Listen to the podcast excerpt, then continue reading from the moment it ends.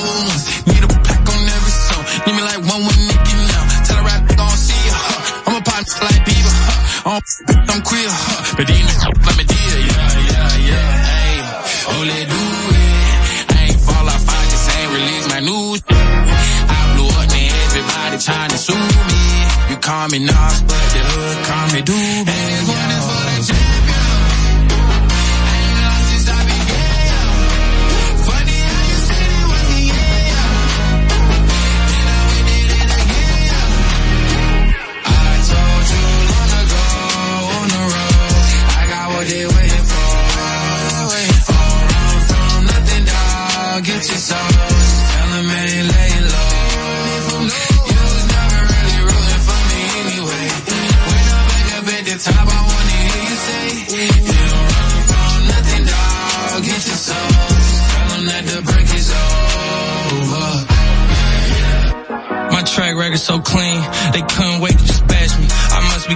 flashy. Y'all shouldn't have let the world gas me. It's too late cause I'm here to stay and these girls know that I'm nasty. I sent her back to her boyfriend with my handprint on her cheek. City talking, we taking notes. Tell him all to keep making posts. Wish he could, but he can't get close. OG's so proud of me that he choking up while he making toast. I'm the type that you can't control. Said I would, then I made it so. I don't clear up rumors. Hey, where's y'all sense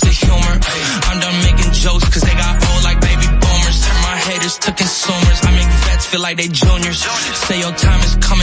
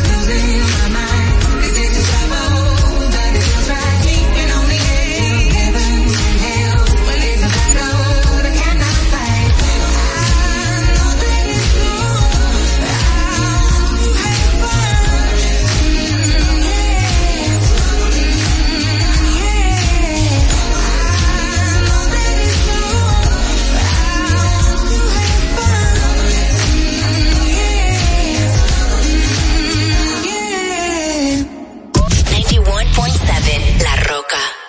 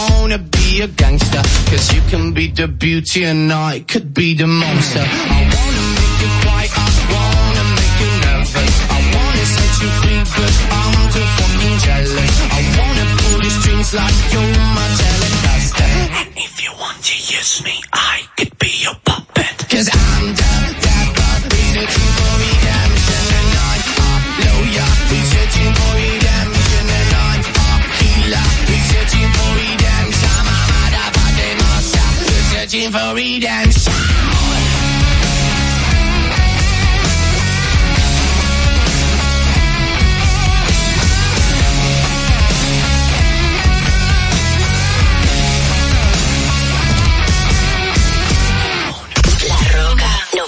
101.7. Yeah, yeah, yeah, yeah, ay, ay. Disfruto el poder verte aunque no sea conmigo. No, ay, tengo que conformarme con ser solo tu amigo. Siempre pensando en tu nombre, vivo distraído. Volví, me enamoré y resulta que es prohibido. Más adelante vivente, pero no me he movido. Sigo estancado, siempre soñando contigo. El de me explotado, pero los dejo en leído. Mis letras siempre tienen tu nombre y apellido. Viviendo con mil preguntas, el lápiz sin punta. De todo lo que escribo, más tú tienes la culpa. Llevo un año pagando la misma multa. Tú eres ese mal que no sé por qué me gusta. El no poder olvidarte me frustra. Te lo juro que me frustra, pero si me llamas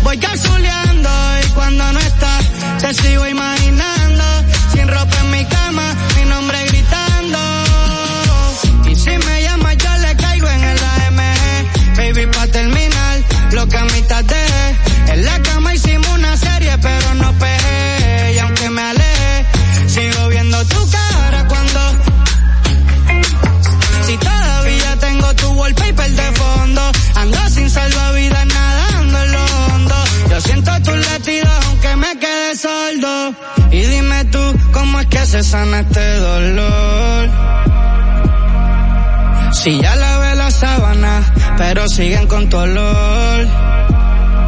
Y yo solo pido sentir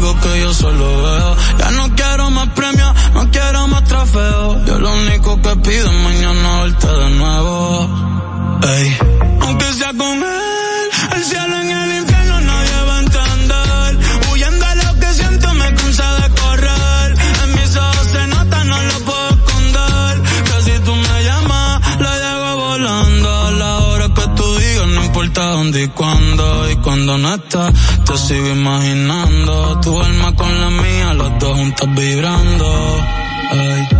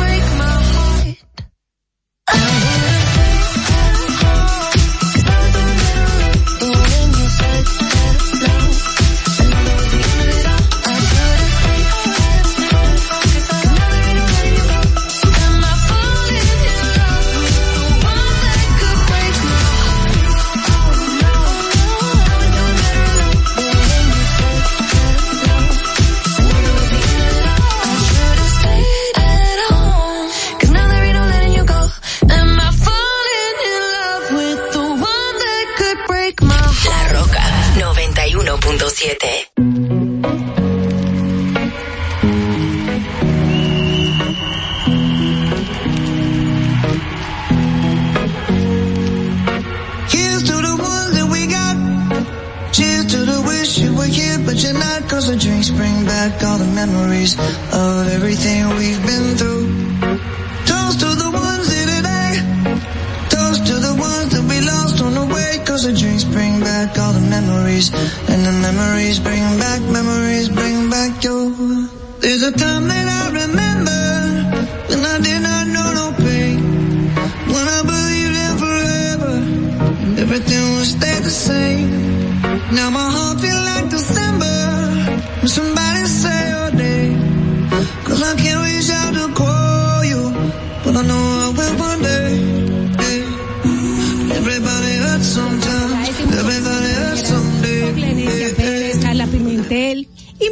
Peña.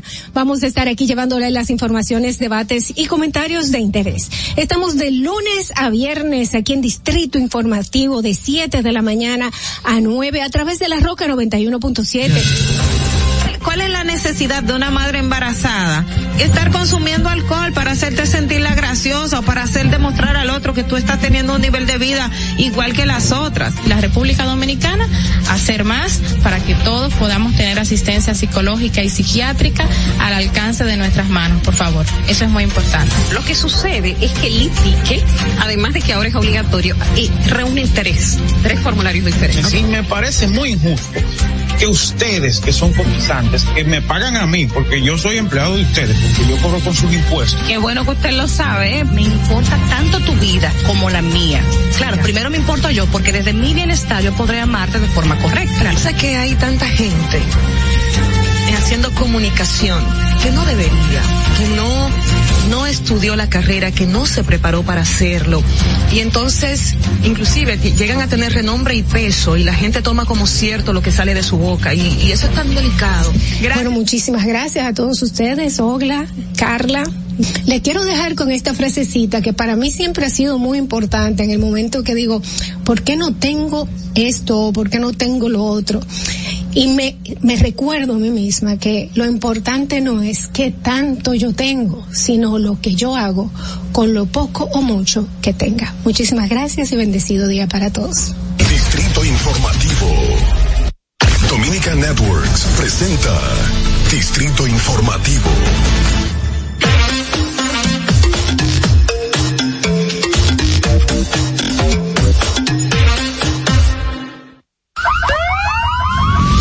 Que las bocinas y los ruidos son molestosos. Por eso te traemos el Distrito Informativo. Tus mañanas ahora serán más frescas e informadas con el equipo de profesionales más completo de la República Dominicana. Distrito Informativo, de lunes a viernes de 7 a 9 de la mañana por La Roca 917 FM, Vega TV y Dominica Networks. Muy buenos días, Bienvenidos a Distrito Informativo. Bendecido día para todos y todas. Qué bueno que nos acompañan. Este es Distrito Informativo y estamos aquí junto a mis compañeras Oglenecia Pérez y también Carla Pimentel, llevándole todos los comentarios, llevándole todas las noticias y debates de importancia e interés nacional. Hoy día 17 de febrero del 2022. Qué bueno, qué bueno que nos acompañan, señores.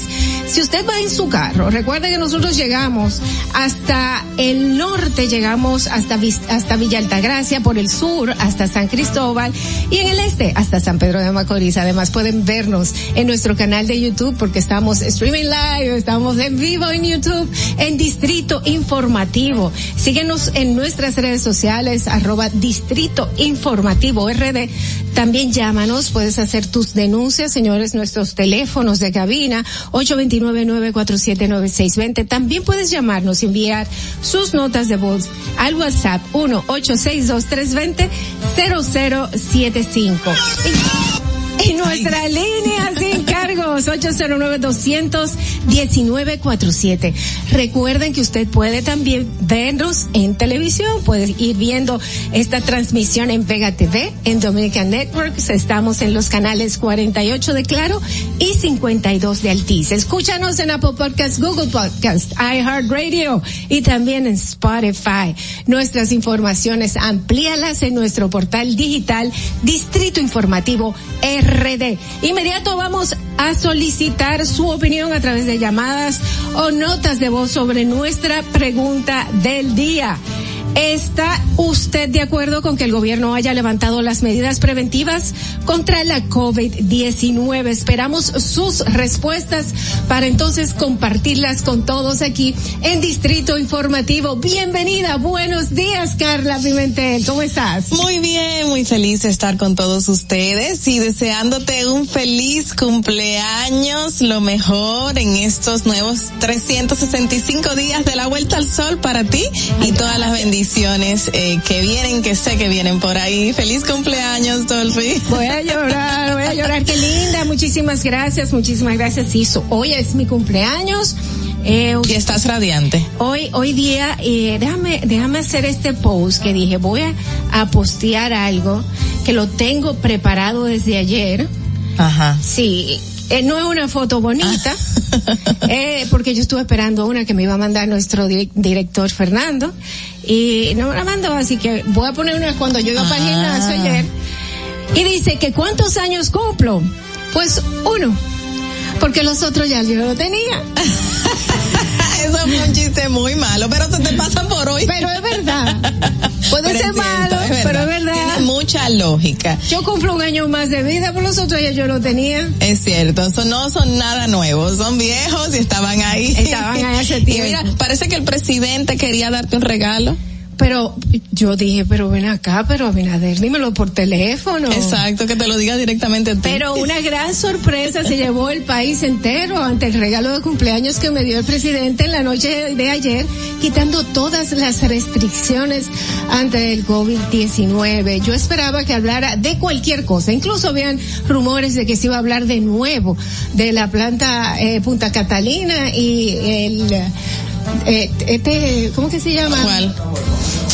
¿Cómo fue? No, vamos todavía a la noticia. Dame un momentito antes de ir a la Otras noticia. cosas menos eh, lo que se dijo ayer. Del fideicomiso. Ah, del fideicomiso de Punta Catalina también. Eh, muchísima gente me dijo, yo no, yo no creo, vamos a esperar a ver qué dice la prensa.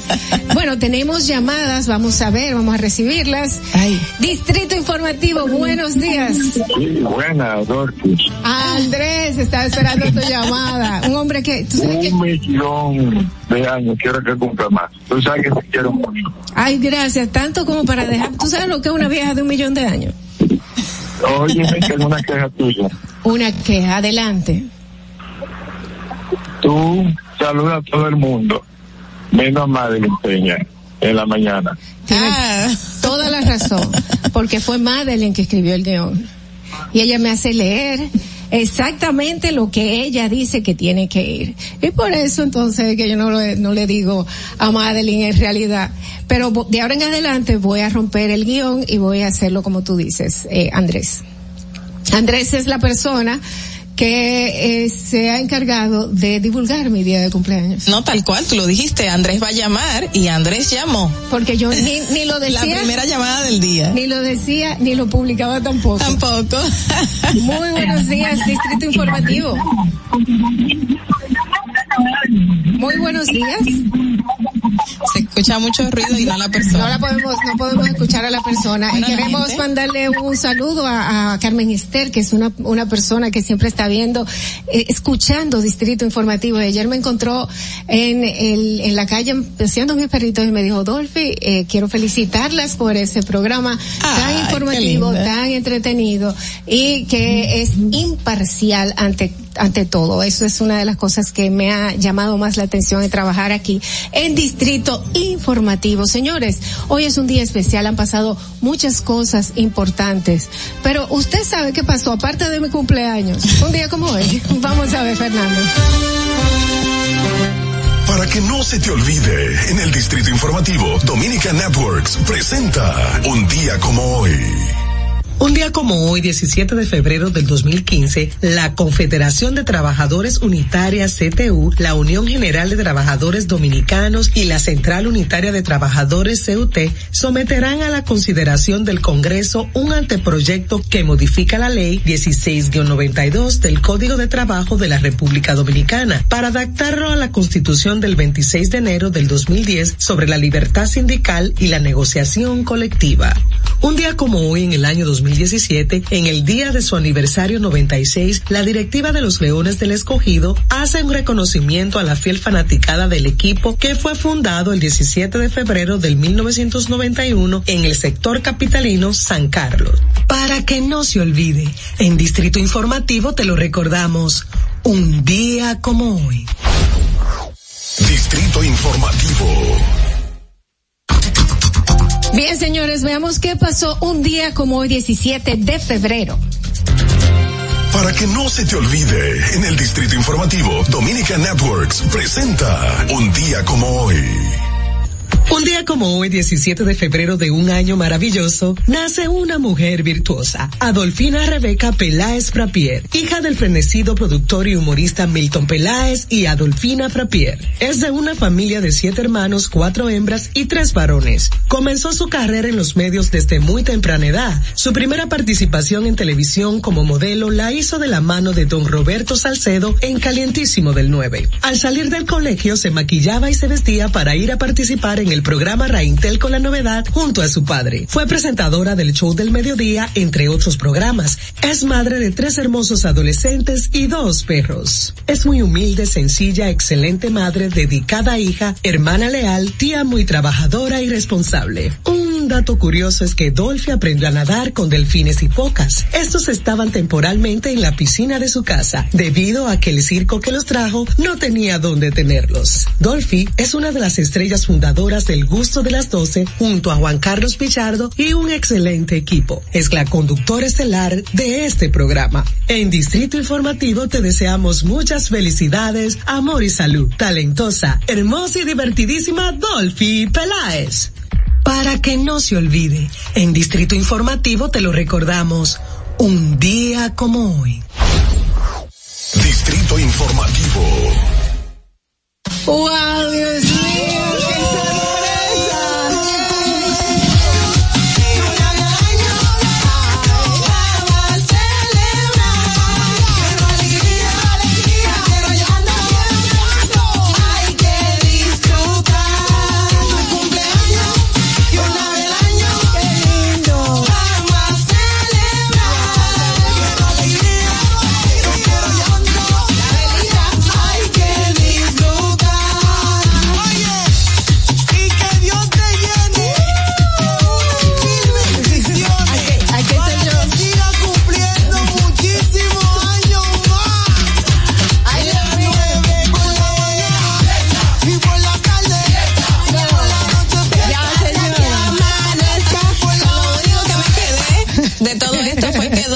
aprendió a nadar con, focas y delfines. Bueno. fue muchas cosas, eso fue lo único que. Dijeron, dijeron muchas cosas, pero en realidad, en realidad, ella yo sabía nadar. Ah. Eh, cuando llegaron, pero estaban, estaban los delfines y las focas en mi casa. La- es así.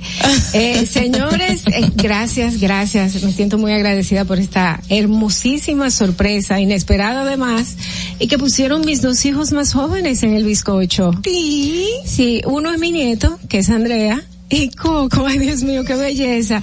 La verdad es que me siento, me siento muy agradecida, me siento muy feliz de formar parte de, de este programa, de que me hagan llorar tempranito en la mañana, sobre todo después de haber durado media hora maquillándome.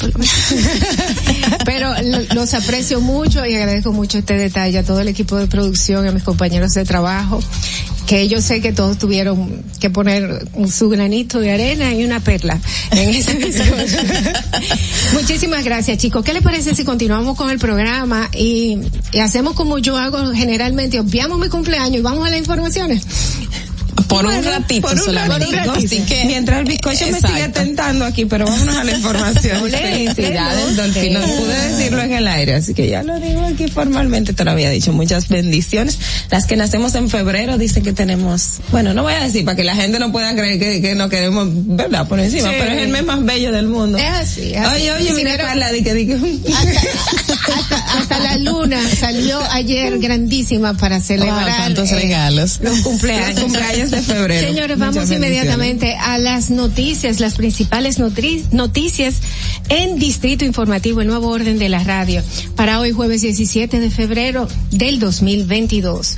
Señores, y la primera es que el presidente Luis Abinader, como habíamos comentado, suspendió anoche todas las medidas restrictivas que había impuesto el gobierno en el país para enfrentar la pandemia del COVID-19 que ha dejado a 4.351 personas muertas. Sostuvo que ya no será necesario el uso de la mascarilla, presentar la tarjeta de vacunación para acceder a todos los lugares, ni las restricciones en espacios públicos, las cuales serán responsabilidad individual de cada ciudadano. Veo, veo a Carla diciendo que no con la cabeza. No, en serio, yo me quedé sorprendida con esta decisión dada ayer eh, por el presidente de la República. No me esperaba esto. Obviamente otros países europeos están ya con, que han tomado esa decisión, han vuelto atrás en algunas ocasiones. Otros ya decidieron que a partir de marzo van a, a, a dejar de usar las mascarillas en lugares públicos, pero ¿por qué nosotros tomar esa decisión tan radical y no espe- esperar gradualmente? Yo entiendo que mucha gente está feliz, pero yo realmente estoy asustada de lo que pueda pasar después de esta decisión del presidente eh, Luis Abinader. Definitivamente, yo seguiré con mi mascarilla en cualquier lugar que me vean, va a aparecer un extraterrestre. Pero es parte de la opción. La opción es cada quien eh, cuidarse por sí mismo. Te voy a decir por qué yo estoy de acuerdo.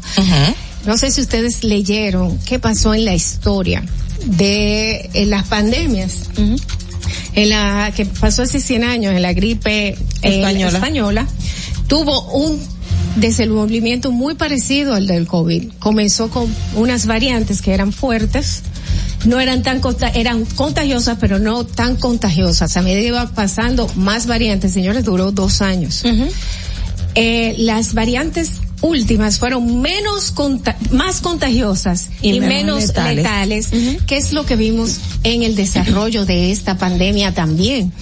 Por lo cual, como han bajado tanto los y de Los una forma casos. de una forma tan Eh, rápida los casos, yo entiendo que estamos frente a una a, a- a ya como el final de la pandemia. Ojalá que sea así. Señores, hay gente, hay países que nunca hicieron nada. Haití no hizo nada, no se vacunó, tuvi- no, Sí. no reportó muertes, no hizo nada. Bueno, no llevaba un control, tú No sabes, llevaba no un podía. control. Ujú. Pero bueno, las organizaciones, sabes que las organizaciones internacionales relativas a este tema han dicho que las, eh, eso mismo, la flexibilización de los países es que ha permitido que tantos muertos hayan ocurrido en esta pandemia. Y creo que muchas organizaciones no están de acuerdo con el tema, pero cada estado es de, toma sus decisiones y es soberano y puede obviamente implementar lo que quiera. Y cambiando de tema y siguiendo con el tema eh, médico, el presidente del Colegio Médico Dominicano y la presidenta de la Sociedad de Infectología ven positivo el anuncio hecho por el presidente Luis Abinader respecto a la eliminación de las medidas restrictivas que se estaban aplicando para la prevención, propagación de la COVID-19. Eh, Senencaba y Clevi Pérez reconocen que los casos de coronavirus han caído de manera estrepitosa en las últimas semanas debido a la gran ola de infectados que hubo entre diciembre y enero pasado. Aunque Cava señaló que se debió diseñar una nueva estrategia para evitar que la población se desmotive a inocularse a raíz de la medida anunciada. Bueno, señores, y cambiando de tema, durante el año 2021 en República Dominicana más de un tercio de los de los nativos, o sea, de los dominicanos, dijo no tener ninguna confianza en la policía. Reveló ayer el barómetro de las eh, de las Américas en una encuesta realizada por Labs eh, Lab de la Universidad de Vanderbilt. El estudio se, eh, que cuenta que la- con el auspicio, el estudio que cuenta con el del auspicio de la Agencia de los Estados Unidos para el Desarrollo, USAID, detalla que estos resultados reflejan una disminución de la confianza en la policía con respecto al 2019, cuyo registro eh, de niveles más altos estuvo en el año 2019 en un 30% y en 2021 en un 26%. Bueno, eh, si hay confianza, yo creo que eso hay que ganárselo, la confianza y el respeto hacia la policía, igual que el mismo ciudadano tiene que hacer lo propio para, para respetar más y confiar un poquito y, eh, a la Policía Nacional en todos, eh, todos los aspectos, señores. Por otro lado, ante la insistencia de los legisladores de eliminar la reinscripción en las instituciones educativas privadas, estas han optado por cambiar el nombre de a este pago y otros casos diferirlos en cuotas mensuales. Ok. Para que me entiendan, los colegios están enviando a los, padres, a los padres una circular para el proceso de matriculación del año escolar 2022-2023, donde explican el proceso. Algunos centros educativos establecieron la cuota 1, que es para reservar el cupo, aclarando que el monto no es reembolsable. Le cambiaron el nombre. O sea, eh, estamos, estamos ante la misma situación. Tenemos una reinscripción, pero como está prohibido llamarle así, pues vamos a ponerle otro nombre. Filomeno, cobrarle. Filomeno de, de Qué barbaridad. Señores, se pasaron. Eh, Por ley está escrito reinscripción. Y ya si no lleva ese nombre, pues no, puede Por- ser válido. Es como la gente Qué que barbaridad. vende por internet te dice el precio, te cuesta 500, eh, te Sin cuesta, envío. no, te cuesta, ajá, 500 sin envío. Dice, ay, pero el envío, bueno, cuesta 700 pesos. Ah. Y, y el envío gratis. Ah, el envío gratis. Exacto. en otra información. Qué barbaridad. El Consejo de Regidores de la Alcaldía del Distrito Nacional aprobó una ordenanza que establece una contribución especial a los comercios lucrativos por el uso exclusivo de los accesos o rampas a esos establecimientos construidos por las autoridades. El proyecto fue aprobado por los 30 regidores presentes de los 37 de la matrícula total del Consejo y siete presentaron excusas. Uno de los argumentos de la administración para presentar la remisión del proyecto de ordenanza fue el incremento de los costos de los materiales para la construcción de los últimos años por causa de la pandemia. Señores. Bueno, eh, eh, la pandemia va a ser una muy buena excusa para, Para todo. para todo durante un buen tiempo. ¿No es así, eh, Ogla? Así es, así es. Bueno. Eh, por otro lado, por otro lado, exigirles a los pacientes que acuden a un centro clínico que paguen un depósito para poder internarlos es un acto puramente mercantilista. De costado, antepone el mandato de la Constitución de brindar atenciones de salud a los ciudadanos sin que medien cortapices de ningún género. Y el cobro del anticipo es, de hecho, no solo una absurda cortapisa, sino el reflejo de los sesgos inhumanos que han ido degradando el sistema del salud del país. Eh, eh, bueno, esto está, esto es algo que hay que hacer, eh, nota, para que en realidad en ningún hospital que eh, vaya una persona de emergencia se le cobre por poder darle el servicio de salud necesario. Y después que se emburujen con la cuenta. Pero eh, al principio, señores, lo más importante es salvar la vida. Hay muchas informaciones internacionales y de ellas se encargará la voz de América. Hasta aquí los titulares del día de hoy. Este es un avance informativo de La Voz de América. Desde Washington les informa Henry Llanos. El presidente Joe Biden ordenó la publicación de los registros de visitantes a la Casa Blanca durante el 6 de enero de 2021, día del asalto al Capitolio. Nos informa Jorge Agobián. La decisión rechaza una vez más la alegación de privilegio ejecutivo que ha planteado el expresidente Donald Trump, a quien una comisión bipartidista del Congreso investiga por su vínculo con el asalto al Capitolio en 2021. La información fue expuesta en una misiva remitida por la abogada de la Casa Blanca. El presidente ha determinado que una afirmación del privilegio ejecutivo no es lo mejor para los intereses de los Estados Unidos y por lo tanto no está justificada. Con el consentimiento de Biden, la comisión obtendrá y analizará los registros de visitantes ese día a la Casa Blanca. Jorge Agobián, de América. El secretario de Estado de Estados Unidos, Anthony Blinken, denunció el miércoles una medida de los legisladores rusos para reconocer como independientes a dos regiones separatistas apoyadas por Rusia en el este de Ucrania. Ucrania. La medida en cuestión se trata de una votación en la Cámara Baja rusa para pedir al presidente Vladimir Putin que reconozca las repúblicas populares de Donetsk y Lugansk que declararon su independencia de Ucrania en 2014 después de que el presidente Viktor Yanukovych fuera destituido de su cargo.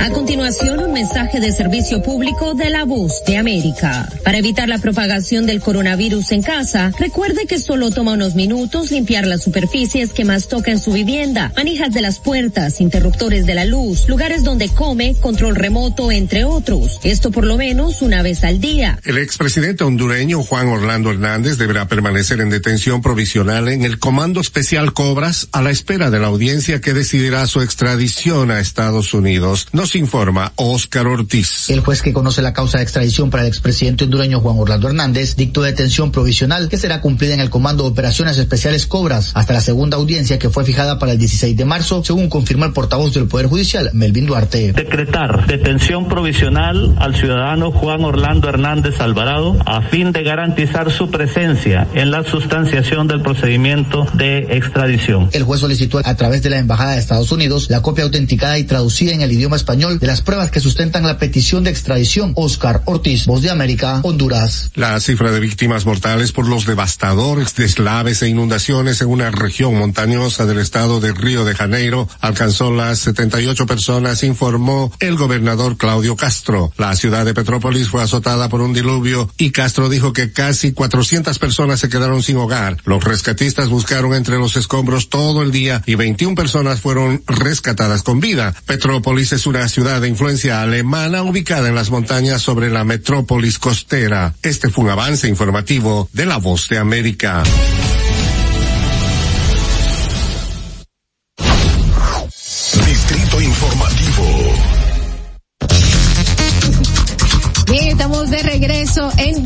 Informativo, 7 y 23 de la mañana. Y esta es la hora en que entramos en los comentarios y debates aquí en Distrito Informativo. Recibimos a nuestra periodista estelar, Oglenesia Pérez. En el Distrito Informativo te presentamos el comentario de la periodista Ogla Enesia Pérez. Oh my God. Gracias, Dolphy. Feliz cumpleaños nuevamente. Madre me dijo que me corta. Señores, en el anoche, bueno, la mayoría, ya los que teníamos, los periodistas estábamos orejeados, obviamente, temprano de lo que iba a decir el presidente en referencia a la eliminación de las restricciones de COVID-19. Esto es algo que se veía venir por el tema de um, los, la positividad y los casos de COVID que hemos tenido. Esto es parecido a cuando allá a finales de diciembre nosotros no estábamos teniendo muchos casos activos de COVID, que llegamos a tener en un momento unos 200 casos. Ahora hemos tenido días en donde hay una entre 400 y algo de casos diarios y tenemos unos 2000 y, y pico, ahora no recuerdo la cifra esta, exacta, de casos activos. Con relación al país, definitivamente, como han reconocido el colegio, el presidente del colegio médico, la, la cifra de COVID ha disminuido estrepitosamente, que es evidentemente una pandemia que ya va en declive. Lo se advirtió desde un primer momento porque eh, recuerdo cuando salió la variante Omicron, que es la de más propagación pero poca letalidad, ya algunos científicos y especialistas decían que se avecina el fin de la pandemia. Eh, para muchos la decisión, cada quien tiene un punto de vista de que si sí o si no, si debió ser completamente eliminada la restricción, ya esto es un aspecto muy eh, particular. Sin embargo, yo eh, voy en el sentido de que entiendo que las autoridades, si bien entendemos que es correcto que se ya debió eliminar el tema de las mascarillas, debieron establecer, eh, dejar unos protocolos un poco más claros. O sea, no simplemente decirle a la población, eliminamos completamente las restricciones, como lo hizo el presidente de la República, y de usted depende eh, cuidarse eh, y que se va a seguir con el tema de, de salud. Hay otros países en el mundo donde también se ha aplicado la misma medida. Tenemos el caso de Dinamarca, que en comparación a República Dominicana tomó una decisión muy drástica, pero usted comparará entre Dinamarca y República Dominicana. Eh, tenemos eh, también en Italia, Francia, Alemania, Reino Unido, España, Australia, Polonia, Países Países Bélgica, Portugal, o sea que son países donde se ha tomado la decisión de eliminar las mascarillas, algunas completamente, otras en aspectos básicamente en espacios públicos y se establece la restricción para las personas que estén en espacios cerrados o en escuelas. Por ejemplo, en Estados Unidos ya algunos gobernadores han anunciado que se va a eliminar la- las mascarillas y en, en algunas escuelas, en las escuelas se continuarán utilizando. Es decir, que va a haber un protocolo. Yo entiendo y en ese sentido con el caso del gabinete de salud específicamente, que no fue el que habló, sino fue el presidente de la República, en el día de hoy deberían estar por lo menos aclarando cómo se va a continuar el tema de la jornada de vacunación, incentivando a la gente para que se vacune, porque República Dominicana tiene más de 11 millones de vacunas en, en almacén, o sea, no 12 millones de vacunas compradas, sino tenemos unas 12 millones vacuna, de vacunas en almacén y esas vacunas ustedes saben que tienen un tiempo para vencerse. ¿Cómo se va a establecer el protocolo para que nosotros esa inversión que se ha hecho para que la gente, para comprar esas vacunas, entonces se le siga aplicando a la población que ha demostrado que no quiere aplicársela? Y también tenemos el tema de eh, la aplicación de la Sinovac, que hay quienes dicen que ya después de seis meses no tiene función. O sea, es arreciar la campaña de vacunación en ese sentido. También entiendo que debió establecerse más claro o por lo menos que en los espacios como los centros eh, educativos se siga utilizando la mascarilla. Definitivamente hay espacios en donde entendemos que la gente debería utilizar la mascarilla y no, no debió ser así completamente abierta la eliminación total de esta medida. Igualmente explicar qué va a pasar con el caso de los pacientes que están siendo afectados por COVID, que uno entiende que se le debe dar el tratamiento igual porque la enfermedad no está cubierta por el, por el plan básico de salud, entonces el Estado ha asumido sus costos, eso se seguirá aplicando, los medicamentos de alto costo, ¿qué va a pasar con eso? El tema de las licencias en los trabajos, ¿cómo se va a manejar? Si ya no tenemos estas restricciones, si alguien da positivo a COVID, sí puede presentar una licencia, que entendemos que sí, pero aquí todos sabemos que si algo no está reglamentado, entonces estamos en la jungla y eso se interpreta a cada quien. Entonces yo creo que en el día de hoy el Gabinete de Salud debe establecer más claramente esos aspectos que ya quedan fuera de eh, estas restricciones que el presidente ha dicho, que no vamos a exigir mascarilla, no vamos a exigir la tarjeta de vacunación obligatoria, pero hay otras disposiciones que deben estar más claras porque puede ser que genere cierta situación no, no cómoda en el ambiente laboral o en la, en la circulación diaria. Así que saludamos que ya eliminemos la mascarilla, obviamente por el tema de, de la positividad muy baja que tenemos, pero entonces eh, apoyamos a que se, se aclaren aquellas cuestiones que quedan un poco en nebulosa. Fernando. Distrito Informativo. 7 y 29 de la mañana en Distrito Informativo. Y así como decía Ogla, pues mucha gente está en favor, está en contra. Tú sabes que yo encuentro por un lado positivo el hecho de que mucha gente dice, ah, no, si es obligado yo no voy. Y ahora, eh, quizás tomen, tomen conciencia, porque déjame decirte, la cantidad de gente que decían esta, obli- esta obligatoriedad que tiene el gobierno de imponer estas vacunas a, a la gente, es anticonstitucional, va contra los derechos de cada uno, y hoy en día están diciendo, bueno, pues la verdad que no le interesa al, al gobierno. Exacto, ya ahora la gente está diciendo, yo, ¿no? yo creo que es inteligente, si vamos a llevarle la contraria al gobierno, es inteligente el gobierno tomar medidas para que la gente se, to- se, se ocupe de su salud personalmente. Y ya, yo me, me desentendí de ustedes. Así. Pero hay quienes dicen que seguirán co- como yo, que seguiremos usando mascarilla en algunos Sí, hay muchas personas que dicen que seguirán. Yo, yo vi ayer hasta personas sin mascarillas por ningún lado diciendo en noticieros diciendo sí yo creo yo siempre voy a usar la mascarilla y ¿dónde está la mascarilla de usted no yo yo la tenía lo que pasa fue que se me ensució entonces cuando llegue a mi casa que me ponga otra mascarilla yo no voy a quitar la mascarilla. Ok, está bien. Bueno señores vamos a continuar con los comentarios en Distrito Informativo y es eh, le toca ahora pues a nuestra periodista Carla Pimentel quien encontró la verdad para todos ustedes. En el Distrito Informativo te presentamos el comentario de la periodista Carla Pimentel. Bueno, yo quiero seguir con el tema salud en la República Dominicana y es eh, un espacio donde quiero resaltar que la Constitución nos eh, da el derecho de la salud y la vida. Y bueno, todas estas eh, informaciones que se están dando desde las clínicas privadas pues van en contra de este derecho constitucional como es el derecho a la salud de toda la población. Y es que desde esto viene desde hace muchos años, pero qué bueno que lo sigan resaltando y que ahora mismo sigamos luchando contra el tema del cobro de los anticipos o, los depósitos para poder llevar a un familiar de urgencia o emergencia a una clínica privada. Lamentablemente, eh, lo más cercano que usted tenga es a donde va a ir si tiene alguna emergencia o urgencia. No va a decidir, ah, voy a ir a un hospital porque yo no tengo ese seguro que me cubre aquí. No, un familiar te va a llevar a lo primero que encuentre. Y lamentablemente todavía en pleno siglo XXI tenemos este problema que básicamente es una privatización de la salud, si lo podemos, si nos podemos de esa manera. Porque en un momento en que tú lleves a una persona en estado eh, delicado, agónico o lo que sea, que obviamente está implicando su vida eh, en riesgo, pues eh, obviamente tiene que ser recibido. Pero las clínicas nunca nunca, y eso es algo que estamos siempre luchando, han recibido una persona si no lleva un adelanto de lo que puede costear esa cantidad de tiempo o ese proceso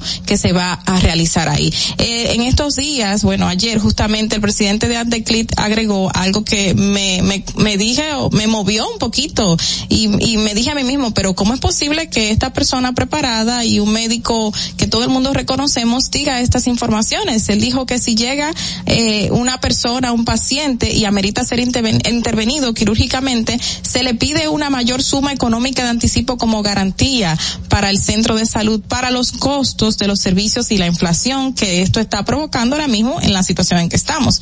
O sea, él, él resalta que si esta persona llega en estado agónico, lo que sea, y tiene que ser intervenido, pues es justo que se le, eh, se le pida un anticipo y también que si tiene que ser internado en la unidad de cuidados intensivos, también debe exigírsele otro monto. Y no deberíamos ver a los pacientes como si fuesen un cliente, porque lamentablemente esto que se ha plasmado aquí, eso es lo que deja dicho, como que quien llega tiene que pagar y si no paga pues no te acepto. ¿Cuántos casos hemos visto en los medios de comunicación de personas que han caminado por varios eh, varias clínicas privadas, que es la que tiene más cercanas, después de sufrir un accidente que lo llevan o cualquier hecho que les ocurra y no son recibidas y que lamentablemente mueren en el camino, porque no ni siquiera los primeros auxilios se les daba. Ahora, ahora sí se le está dando los primeros auxilios. Hay lugares en que no, pero la reanimación inmediata sí, pero en el momento en que tú mueves una persona de un lugar a otro, aunque tú la hayas reanimado y pero está en estado delicado, pues puede fallecer. Y es los casos que todavía estamos viendo en, viendo en pleno siglo XXI. ¿Cómo es posible que esta situación, los mismos médicos que saben eh, lo que es la vida, lo que es el organismo, lo que es un ser vivo, cómo funciona el cuerpo humano, tengan que emitir ese tipo de juicios como ese del señor eh, presidente de Andeclip o sea, es como que nos deja un poquito anonadados, nos deja eh, fuera de base, nos agarra a todos y también entristecido porque estamos eh, quitando un derecho a cualquier ciudadano que vaya a procurar una asistencia inmediata en una clínica. Ok, los hospitales hay muchísimos en República Dominicana, hay que tratar de llegar a uno, pero y si no nos da tiempo, ¿qué vamos a hacer? Y si no tenemos una cantidad económica de dinero para poder ingresar a esa persona, para que sea sometida a, a, cirugía o para que sea internada en cuidados intensivos mientras se estabiliza, ¿qué vamos a hacer como ciudadano? ¿Qué voy a hacer yo con un familiar si me ocurre esa situación? Lamentablemente, eh, las ARS no tienen cobertura en todas las clínicas, pero eso no es culpa de quien está pagando una cantidad de dinero mensual para que esa cobertura esté llegando así, para que le esté llegando a sus hijos, para que le esté llegando a su pareja. No es culpa de esa persona. Entonces ahí hay un negocio más allá, porque todos deberíamos tener acceso a la salud, todos deberíamos tener ese derecho nato constitucional y ser respetado a cada cual, que todos podamos ir a un lugar y ser atendidos. Lamentablemente estamos pagando una cuota mensual a una ARS que no tiene cobertura en todos los sitios, pero como repite, redije ahorita y quiero repetir, no es culpa del ciudadano, es culpa de quien está manejando esos procesos de salud, es culpa quien está ahí presente en esas negociaciones, es culpa de las mismas clínicas privadas que no llegan a acuerdos en dado caso con esta persona. Eh, eh, puede ser hasta culpa del gobierno, lamentablemente. Culpa de todos los gobiernos que hemos tenido en curso, que no se han puesto a disposición de que todos tengamos un acceso a la salud digno, que es lo que ahora mismo se ha visto tambaleando con esta pandemia de la COVID-19. Fernando, vamos contigo. Distrito Informativo. Muchísimas gracias, Carla Pimentel, por tus comentarios. Eh, esto y muchas cosas más vamos a comentar en el día de hoy, muchas informaciones, muchos invitados importantes. Quédese con nosotros, vamos a una breve pausa. Inmediatamente vamos a hablar un poco sobre migración porque Elizabeth Sánchez nos acompaña. Regresamos. Atentos, no te muevas de ahí. El breve más contenido en tu Distrito Informativo. Para una madre es bien difícil eh, querer que su hijo empiece un tratamiento y que no lo pueda hacer porque no tiene los recursos. Cuando un niño con anemia falciforme llega a una emergencia, no puede esperar. Un día fui a visitar a un niño al hospital, pero entró una madre desesperada. Y ya cuando su hijo llegó, pues murió inmediatamente. De ahí nace Apadríname por 500 pesos. Mensualmente durante siete meses hemos recibido 150 porciones de alimentos. Recibimos el apoyo del Plan Social, también de Promesa Cal. Hemos tenido un cambio excelente y hay mucha gente detrás orando porque esto salga bien. Gobierno de la República Dominicana. Ahí mismito donde estás. O tal vez aquí, recostado bajo una mata de coco. O en la arena tomando el sol. O dentro del agua, no muy al fondo. O simplemente caminando por la orilla. Ahí mismo, abre tu nueva cuenta móvil BH de León. 100% digital y sin costo. La creas en minutos con cero pesos desde Móvil Banking Personal. Ábrela donde quieras. Solo necesitas tu celular. Banco BH de León. Si deseas tener acceso a todo lo que pasa en República Dominicana, debes obtener Dominican Networks. Es el primer sistema de cable dominicano para los dominicanos en el exterior. Aquí podrás disfrutar de todos los canales de televisión de República Dominicana, noticias, deportes, música, farándula y entretenimiento 24/7. Solo debes descargar nuestra aplicación en Roku, Amazon y Apple TV. E inmediatamente vas a disfrutar de todo el contenido de República Dominicana. Dominican Networks. Y, y aquí está el equipo del gusto, la bella Dolphy Peláez. Busquen un suape y busquen un recogedor porque me voy a regar. Lo acompaña ñonguito. Que usted se sacrifique tanto en su oficina hasta las 8 de la noche. El importado Harold Díaz. Lo mío es de hilo de Yedella. La más reciente adquisición, el actor más cotizado, más no, el mejor pagado, Oscar Carrasquillo. Y el hombre que gana menos que su mujer tiene que se sienta negro en la cama, en intimidad. Juan Carlos Pichardo. Señores, esto es el gusto de las 12. Sintonice a partir de las 12 del mediodía por La Roca 91.7. Si quieres más diversión, no busques, no hay más. Te acompañan de lunes a viernes, de 12 a 2 de la tarde por La Roca 91.7 FM. El, el gusto de las 12. Durante 27 años que yo tengo viviendo aquí en el Moscú, las inundaciones aquí han acabado eh, prácticamente con todo casi lo que nosotros hemos tenido. Estaba yo con una incertidumbre, vas a llover, no vamos a inundar, otro año más inundado, pero gracias a Dios llovió y no nos inundamos. Y a nuestro señor presidente, porque era, obra. Estamos muy felices con él porque él nos ha tomado en cuenta, nos ha llevado de la mano, eh, él nos ha tomado como la necesidad de nosotros, como si fuera parte de él. Hemos dado un cambio verdaderamente maravilloso. Yo le digo claro, yo soy parte del cambio. Gobierno de la República Dominicana. Sabemos que las bocinas y los ruidos son molestosos.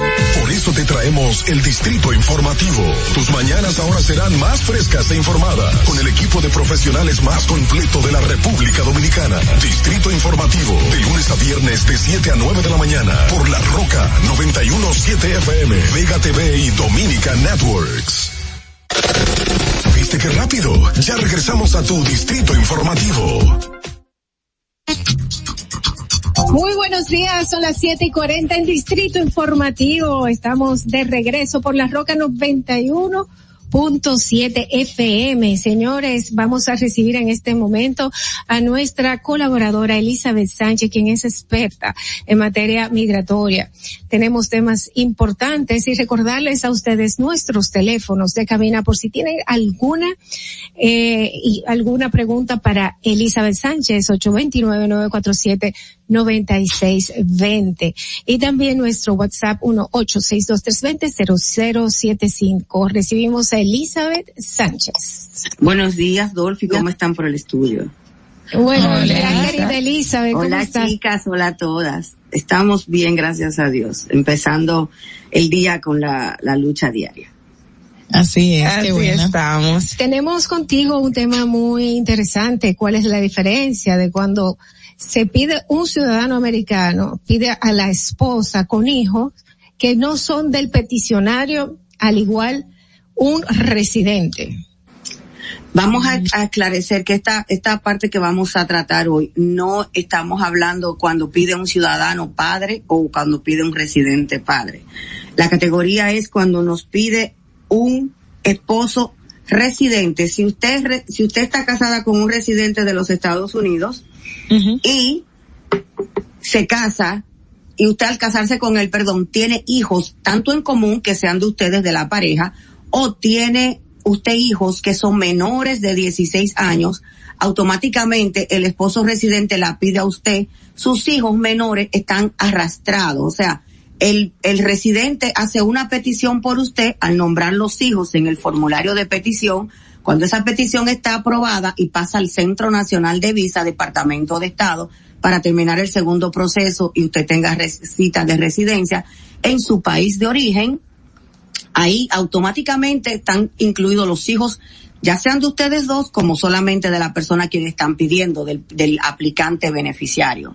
Ahí o sea, solamente tiene las mismas paga- características, como ¿Perdón? si fuese un hijo propio. O sea, tiene las mismas características en- en- para la petición como si fuese un hijo propio de esa persona que está haciendo el pedido.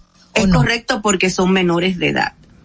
Y Antes de los 16 años, no antes de los 18. No, no. Para, para usted pedir a un hijastro, usted tiene que haberse casado con la mamá del hijastro antes de él cumplir 14 años. Ok. Y Ah. debe hacer la petición, lo más recomendable es antes que ese niño cumpla 18. Pero si usted llegaría a tener cita mientras el niño no tenga 21, sigue incluido en la petición del padrastro en base a un residente. Perfecto. En base a un residente. Entonces, usted solamente pagaría la segunda parte por los niños. Usted no pagaría al principio de la petición. Eso es un residente pidiendo a una esposa. Ahora, si usted es ciudadano de los Estados Unidos, usted no arrastra a los hijos de su pareja ni los hijos de usted.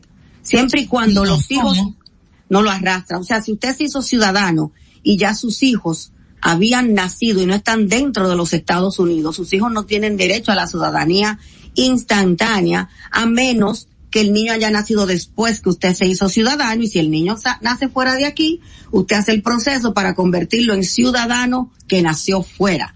Pero ese si el niño nace, exacto, si el niño nace después que usted se convirtió en ciudadano. Si el Pero niño en este caso, ¿qué, ¿qué aplicaría? Si él se hace ciudadano, tiene la esposa y tiene los hijos, ¿los pediría una visa para que le den residencia o qué, qué pasa en esos tiene casos? que hacer una petición por cada uno, tanto por la esposa como por los hijos o por los hijastros. Los ciudadanos no arrastran. Si usted se casa con un ciudadano, si Carla se casa con un ciudadano y Carla tiene dos hijos, automáticamente se casó con el ciudadano, su esposo tiene que hacer tres peticiones si los hijastros son menores de edad.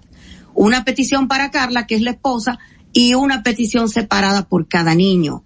Los hijos no se arrastran, los, los ciudadanos no arrastran hijos. Ese es el error que tenemos. de los residentes. Exactamente, es diferente a los residentes. Esa es una de las cosas como que es paralela. ¿Qué pasa con el residente? El residente sí arrastra, porque cuando usted es residente y pide una esposa, no es una categoría inmediata, es una categoría preferencial. El ciudadano es diferente. Cuando usted como ciudadano pide una esposa, es una categoría inmediata. Igual, los hijastros suyos menores de edad son categoría inmediata. Entonces, a residente lo que le dan como es categoría preferencial, te dan la preferencia de que tus hijos vengan incluidos y cuando el proceso entra al segundo nivel, se paga por ellos y ellos vienen.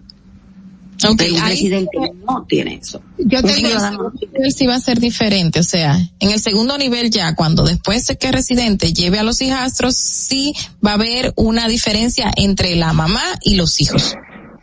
No, cuando es un residente no hay diferencia, salen todos juntos y llegan todos juntos. Yo quiero, yo quiero hacerte esta pregunta porque estoy confundida. Se supone que eh, un ciudadano pues tiene, tiene más celeridad en el proceso.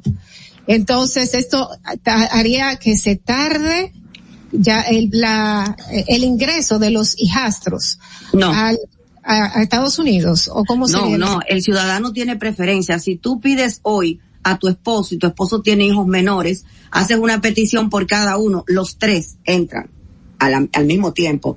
Y muy difícil que tengan cita uno hoy, otro mañana. No, el Centro Nacional de Visa sabe cuando el peticionario es el mismo y si los casos te aprueban hoy al esposo, la documentación calificada, los niños, hasta que no está calificada la documentación, no se envía el caso de la esposa para que tengan cita. Envían en los tres casos juntos y la mayoría de las veces las los tres personas que tú pediste tienen cita el mismo día. Pero el ciudadano, lamentablemente con pandemia, el ciudadano se ha cogido por matrimonio un año, año y medio, pero el ciudadano tiene una prioridad increíble. Yo puedo cerrar un caso de ciudadano hoy y si el caso tenía ya un año y algo en el Centro Nacional de Visa, ese ciudadano tiene prioridad. Pero el residente debe esperar su turno para la cita. Ahora, vuelvo y repito, hay una confusión y más con nosotros los dominicanos, que pensamos que sabemos las leyes migratorias, estamos sentados en la casa viendo televisión y sabemos de leyes migratorias.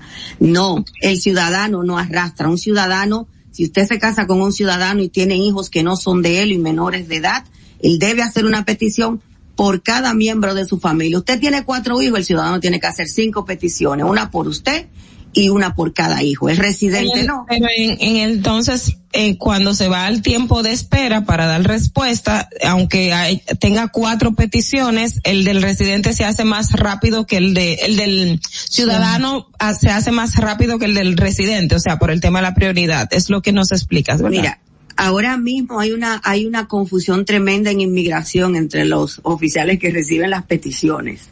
Peticiones en categorías preferenciales como esposo pidiendo residente que se enviaron en septiembre, en agosto del año pasado, del 21. Acá me acaban de aprobar algunas. Sin embargo, peticiones en esa misma categoría que enviamos en septiembre del 20 no la han aprobado. O sea, es una desinformación total. Sin embargo, también te digo, hice una petición de, un, de una esposa ciudadana a su esposo en septiembre y me la aprobaron ayer. Es como una Aquí hay- lotería. O sea, no es no, es una lotería. Aquí hay una, una falta de coordinación entre las personas del servicio de inmigración que están calificados en los diferentes centros donde entran las peticiones. No sé cuál es el discernimiento de ellos. No sé si es que uno se levanta hoy y en vez de, re- de recoger lo que entró en, en el 20, dice, ay, no, hombre, déjame dejar esa gente ahí y coge lo del 21. No sé cuál es el, el cuál es la sabiduría que están empleando, ni el discernimiento, ni se le, si se levantan hoy del lado izquierdo del derecho, pero realmente lo que está pasando aquí adentro con muchos retrasos migratorios, yo no lo entiendo. Se lo han atribuido, se lo han atribuido a COVID. Yo personalmente digo que no. Esta bomba de tiempo venía hace mucho y COVID la destapó. Ahora para todo nos agarramos de COVID. Para que no haya, no, no haya empleados en el Seguro Social. El Seguro Social era una de las instituciones que tú llamabas para hacer una cita. Tenías un problema con tu Seguro Social, inmediatamente te ayudaban y te hacían cita. No. Para tú hacer una cita ahora con el Seguro Social solamente puedes llamar martes y miércoles y, y quedarte, quedarte en espera cuatro y cinco horas. Te hacen Wow. un cuestionario de preguntas ahora mismo que solamente falta que te digan qué, qué calza de zapato para darte una cita para reemplazar tu seguro social o para obtener tu seguro social por primera vez. Es algo que para ser la potencia más grande del mundo no lo estoy entendiendo. Igualmente con inmigración. Pero vamos a quitarnos el chip. El ciudadano no arrastra. Un ciudadano debe hacer una petición por el esposo y por los hijastros. En la categoría de esposo estamos hablando. En la categoría, que la semana que viene lo vamos a compartir, en la categoría de un padre residente pidiendo un hijo mayor y un ciudadano padre pidiendo un hijo mayor soltero o mayor casado, hay una diferencia. Eso se lo vamos a, a, traer la próxima semana, porque es bastante largo. Déjenme aprovechar para felicitar a mi querida Dolby, que hoy está de cumpleaños. Muchísimas gracias, querida Elisa. Que Dios te siga brindando esa alegría, ese don de reírte. No lo pierdas nunca. Con Dios delante, voy a tratar, voy a tratar. a veces leyendo algunas noticias aquí se me va del don de la sonrisa, pero después le busco el lado gracioso a las cosas. Bueno, si, si eso es así, te voy a dar un consejo. Yo tengo 24 años haciendo este trabajo y cumplí 32 que decidí venir a vivir a los Estados Unidos. Muchas veces he perdido la risa durante el día completo porque trabajar un día completo conmigo yo se lo quiero regalar a alguien para que sepa que no es fácil. Pero la recupero, la recupero. después de 32 años aquí, después de 32 años aquí me, me, eh, me arrepiento como 67 veces y después digo, bueno, pero no, está bien. unas cuantas más. Muchísimas gracias de verdad de mi parte por tus bendiciones en el día de mi cumpleaños. Mira, eh, Elizabeth, queríamos saber si quieres aclarar algo más antes de, de finalizar tu intervención. Sí, recordarle que ya al abrir en República Dominicana, quitar las restricciones de COVID, esperamos que muchas de las categorías preferenciales que son de los residentes que están ellos dicen que están trabajando y que están, han estado dando más de tres mil visas eh, eh, en los meses que han pasado en, en, en enero y que ahora mismo en febrero. Pero por favor, de esas tres mil visas, de todos los clientes que yo tengo, que tengo como 200 esperando, no me ha tocado ninguna, por lo cual yo no le creo mucho al consulado. oye, oye, que tengan mucha calma, que vienen eh, cosas en cuanto a los consulados. Y aquí en, en Estados Unidos, con la nueva forma que dijo la, la jefa de inmigración, Ul Mendoza, ellos dicen que van a darle un mejor trato al inmigrante, pero yo creo que inmigración no es que debe dar un mejor trato, es que deben de tener un mejor trabajo. Mira, aprovechando esto que dices con la reapertura, Elizabeth, en, en los casos de personas es un tema diferente al que al que estábamos tratando, pero el que ahora mismo lo de las visas de paseo para turistas no se están dando, pero la gente puede llenar un formulario y para que se le ponga cita no sé cuándo lo tenga la embajada o eso hay que esperar. La embajada dice que deberían esperar. ¿Por qué? Porque si tú buscas una cita ahora están para el 2023. Ajá. Y creo que no deben estar tan llenos hasta el 2023. La embajada dice que deben de esperar. Se espera el anuncio porque ellos grabaron un video muy bonito, parecían una coreografía de merengueros la semana pasada, donde salía uno hablando un español perfecto y otro hablando un español que cómo estamos, estamos trabajando. entonces, así como graban ese video para que la población allá en República Dominicana, pues vuelvo y te digo, nosotros los dominicanos tenemos una idiosincrasia tremenda. Ya estaban armando a hacer un piquete frente a la embajada como que este país. como que tengo derecho. no entiendo. Usted está reclamando algo que es un que, es un beneficio que le está dando el país a su familiar para que se reúna con usted. Y ojo, Biden afirmó la, la, la, lo que, la, la política de Trump, de que todo el que ingrese aquí para visa, todo el que pida una visa, le van a chequear sus redes sociales. Señores, si usted va a pedir una visa de paseo por primera vez, deja de estar escribiendo, ya estoy casi en Nueva York, prepárese. si usted lo está pidiendo su mamá, deje de estar subiendo fotos en las redes sociales con los dos dedos así para abajo y con la cara de que soy loco. Ay, nombre que se pone en la mamichula, no sé qué más. No, la para, no, la para de tu mamá, la para de, Hace dos o tres meses hice un caso de unos niños que cuando le vi los emails le dije a la mamá, dígale que me cambien esos emails automáticamente, pues no voy a hacer el caso. Cuando yo leí los emails, yo dije, pero señor, tierra, traga mi vuelta.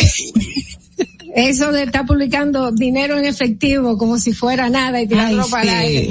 No, eh, dinero en efectivo y también relajando, dándole como golpe a las novias. Señores, eso lo consideran violencia doméstica aunque sea relajo.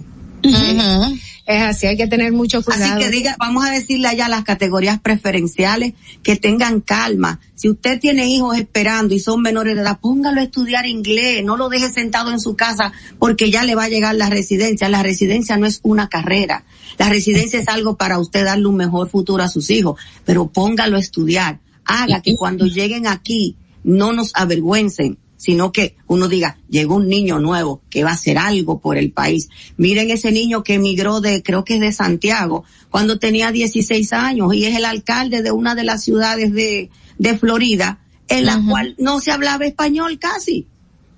es dominicano. Sí. Así es. Bueno, pues ahí está. Muchas gracias.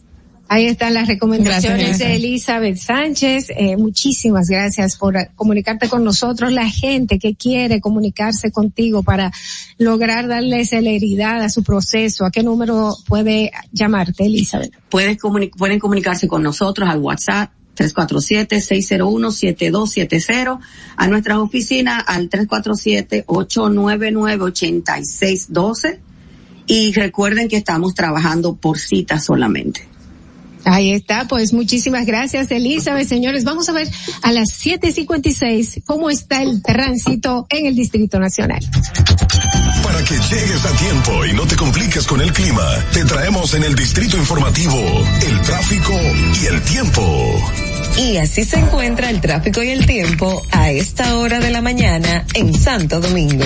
Se registra tráfico pesado en la avenida Máximo Gómez, avenida Hermanas Mirabal, en el puente Presidente Peinado, avenida Jacobo Magluta, en el elevado avenida 27 de febrero, desnivel avenida Tiradentes en La Esperilla, avenida Ortegui Gasset y en expreso avenida John F. Kennedy hasta el elevado avenida Núñez de Cáceres. La calle Víctor Garrido Puello en Piantini. Gran entaponamiento en la autopista Juan Pablo Duarte cerca de Los Alcarrizos. En la avenida República de Colombia en Altos de Arroyo Hondo y en zonas aledañas.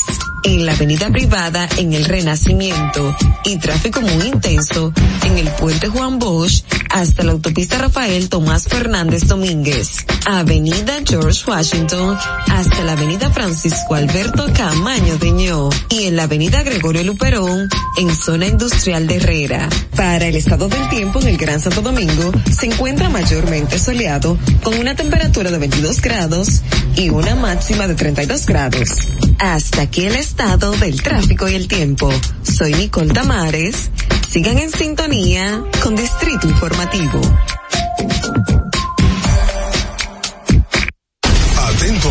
No te muevas de ahí. El breve más contenido en tu Distrito Informativo.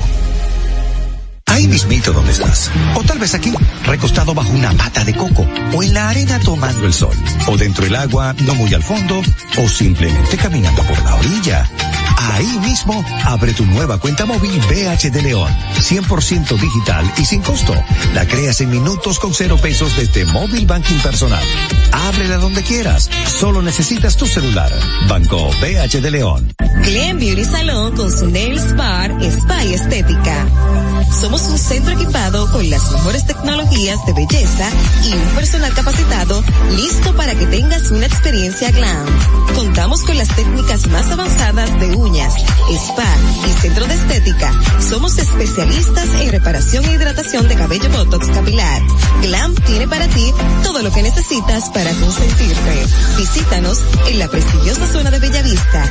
Llámanos y reserva tu cita al 809 333 5174 y al WhatsApp 849-255-5174. Tenemos un espacio para ti. Glam Beauty Salón, Nails Bar, Spa y Estética. Esto empezó por algo que vi en la casa de un amigo que tenía un estanque con peces. Y yo dije, pero así se quería peces, pues yo puedo hacerlo. Lo poco que, que yo he tenido lo puse aquí. Me aprobaron un préstamo, por lo cual yo he terminado muchas cosas que necesitaba este proyecto compré este terreno, me trasladé aquí y ya aquí me ha quedado y me ha dado buen resultado. Gracias a Dios, siempre Dios aquí en este lugar. Gracias a Promipyme. El país está cambiando, el señor Luis Abinader está haciendo un buen trabajo, eh, las cosas están poniendo en regla está ayudando a muchas personas que necesitan ayuda. Por eso ha sido bueno el cambio. Le doy gracias a toda la gente que me ha apoyado. Gobierno de la República Dominicana. Síguenos en nuestra cuenta de Instagram para mantenerte informado de todo lo que sucede en el programa. Arroba Distrito Informativo. Si deseas tener acceso a todo lo que pasa en República Dominicana, debes obtener Dominican Networks. Es el primer sistema de cable dominicano para los dominicanos en el exterior. Aquí podrás disfrutar de todos los canales de televisión de República Dominicana, noticias, deportes, música, farándula y entretenimiento 24/7. Solo debes descargar nuestra aplicación en Roku, Amazon y Apple TV. E inmediatamente vas a disfrutar de todo el contenido de República Dominicana. Dominican Networks. Estamos en YouTube. Disfruta de nuestro contenido. Suscríbete, dale like y comenta. Distrito Informativo. Y, y aquí está el equipo del gusto, la bella Dolphy Peláez. Busquen un suave y busquen un recogedor porque me voy a regar. Lo acompaña ñonguito. Que usted se sacrifique tanto en su oficina hasta las 8 de la noche. El importado Harold Díaz. Lo mío es de hilo de Yedella. La más reciente adquisición, el actor más cotizado, más no, el mejor pagado, Oscar Carrasquillo. Y el hombre que gana menos que su mujer tiene que se sienta negro en la cama en intimidad. Juan Carlos Pichardo. Señores, esto es el gusto de las 12. Sintonice a partir de las 12 del mediodía por La Roca 91.7. Si quieres más diversión, no busques, no hay más. Te acompañan de lunes a viernes, de 12 a 2 de la tarde por La Roca 91.7 FM. El, el gusto de las 12. El turismo no estaba entrando aquí a Samaná. Era muy mínimo. La pandemia y la situación del peaje fueron dos cosas difíciles. El peaje sombra, le han quitado los precios, está entrando más turismo aquí a Samaná, más personalidades, no solamente yo, sino todo Samaná, todas las comunidades como las galeras, la terrena, todo el sector turístico, estamos dando gracias a Dios. Estamos muy satisfechos, orgullosos. Aquí hubo un cambio, yo diría 100%. Nuestro señor presidente, que Dios lo bendiga mucho, nos ha facilitado muchas cosas aquí. Ahora nos dará gracias a Dios todo el mundo aquí en Samaná. Estamos felices en la vida. Gobierno de la República Dominicana. ¿Viste qué rápido? Ya regresamos a tu distrito informativo. La hora estilar ha llegado. Por eso te traemos la entrevista del día en tu distrito informativo. Estamos de regreso en Distrito Informativo. Son las ocho y dos de la mañana. Qué bueno que estás con nosotros, a las personas que ahora pues sintonizan. Quédense aquí porque tenemos la verdad que una verdadera joya de invitada en el día de hoy. Antes de presentarla, quiero darle, eh, solicitar su opinión de nuevo a través de llamadas o notas de voz sobre nuestra pregunta del día. ¿Está usted de acuerdo con que el gobierno haya levantado las medidas preventivas contra el COVID-19. Puedes darnos tus notas de voz en nuestro WhatsApp al 1-862-320-0075 y llamarnos también a nuestro número de cabina 829-947-9620. Si no tienes minutos, no hay problema. Tenemos una línea sin cargos 809-219-47. Esperamos sus intervenciones y ahora sí vamos a recibir a esta gran periodista dominicana que siempre ha estado muy apegada a la verdad y no tan solo apegada a la verdad, sino que la defiende con, vamos a decir, con uñas, ¿verdad?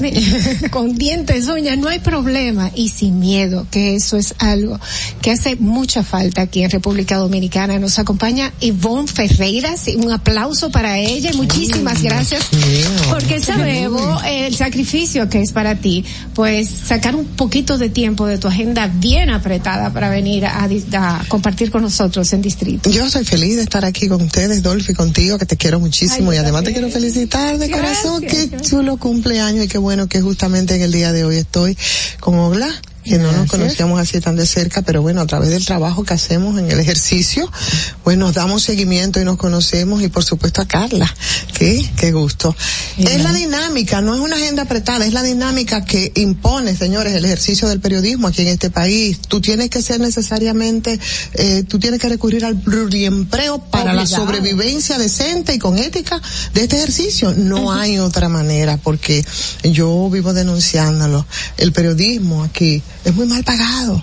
los periodistas, son- los periodistas somos pobres. Sin embargo, sin embargo vemos periodistas que ahora mismo son dueños de emporios turísticos.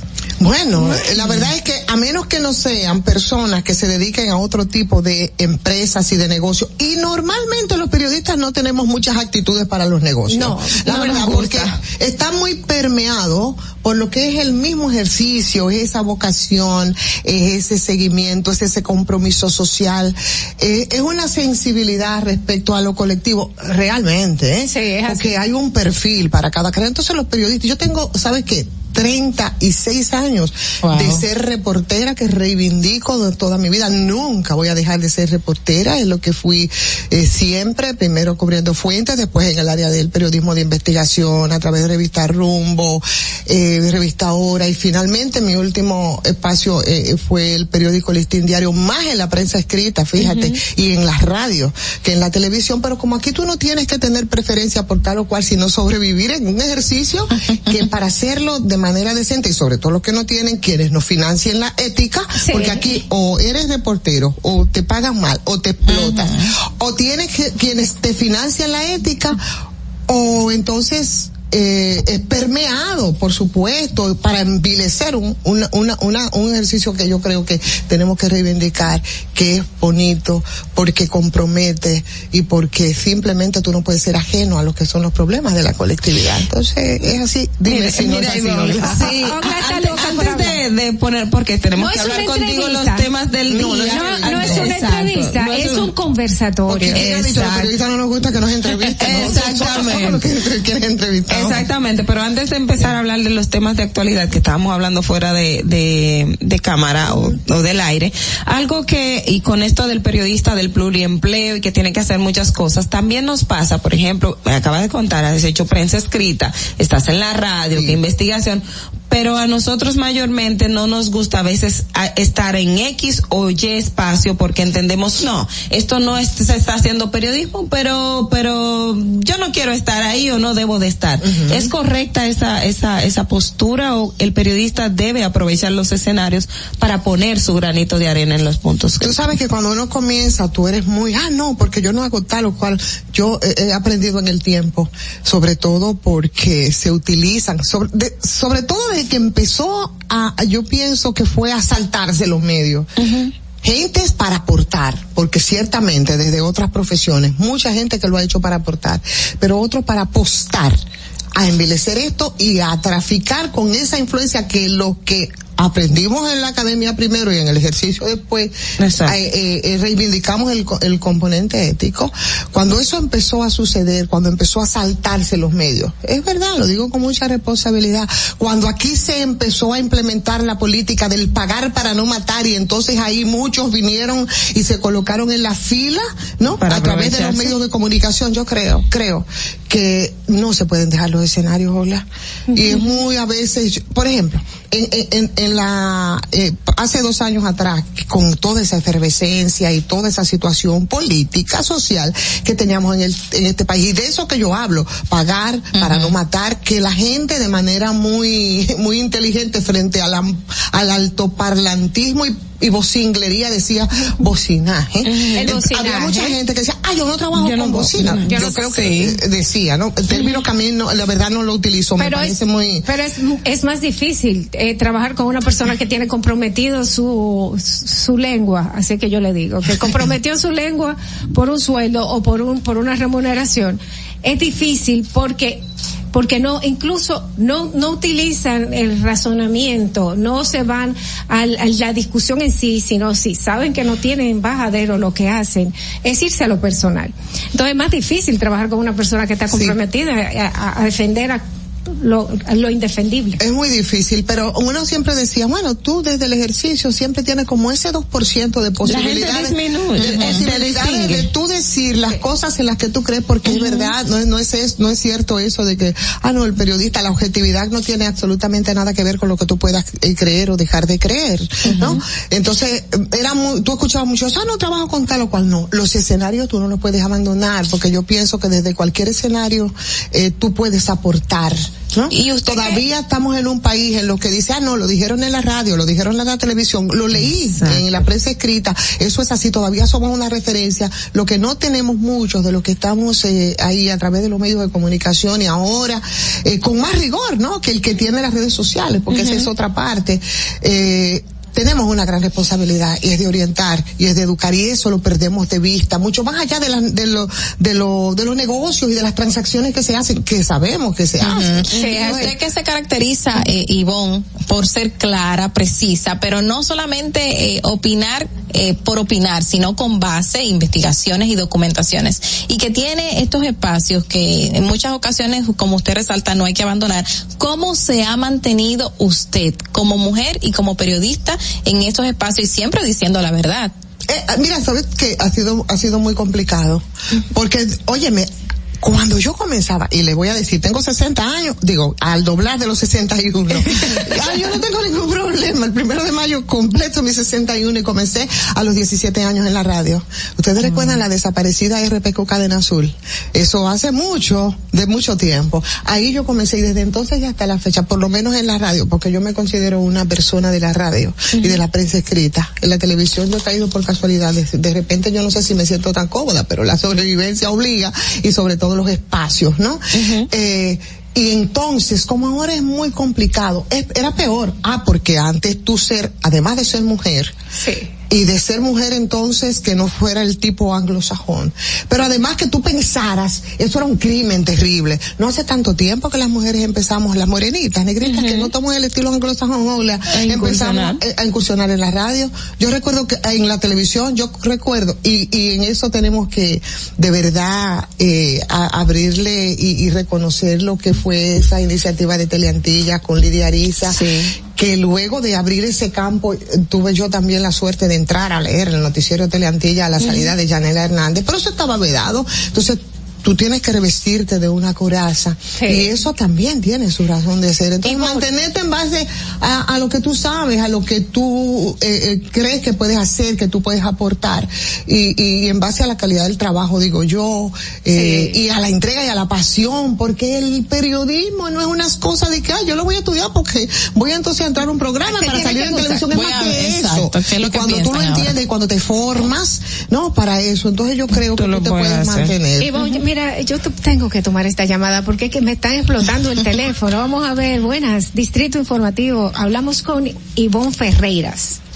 ¿Qué hay? Buenos días, buenos días, buenos días. Buenos el días. chipero, mi hermano. Buenos días, chipero.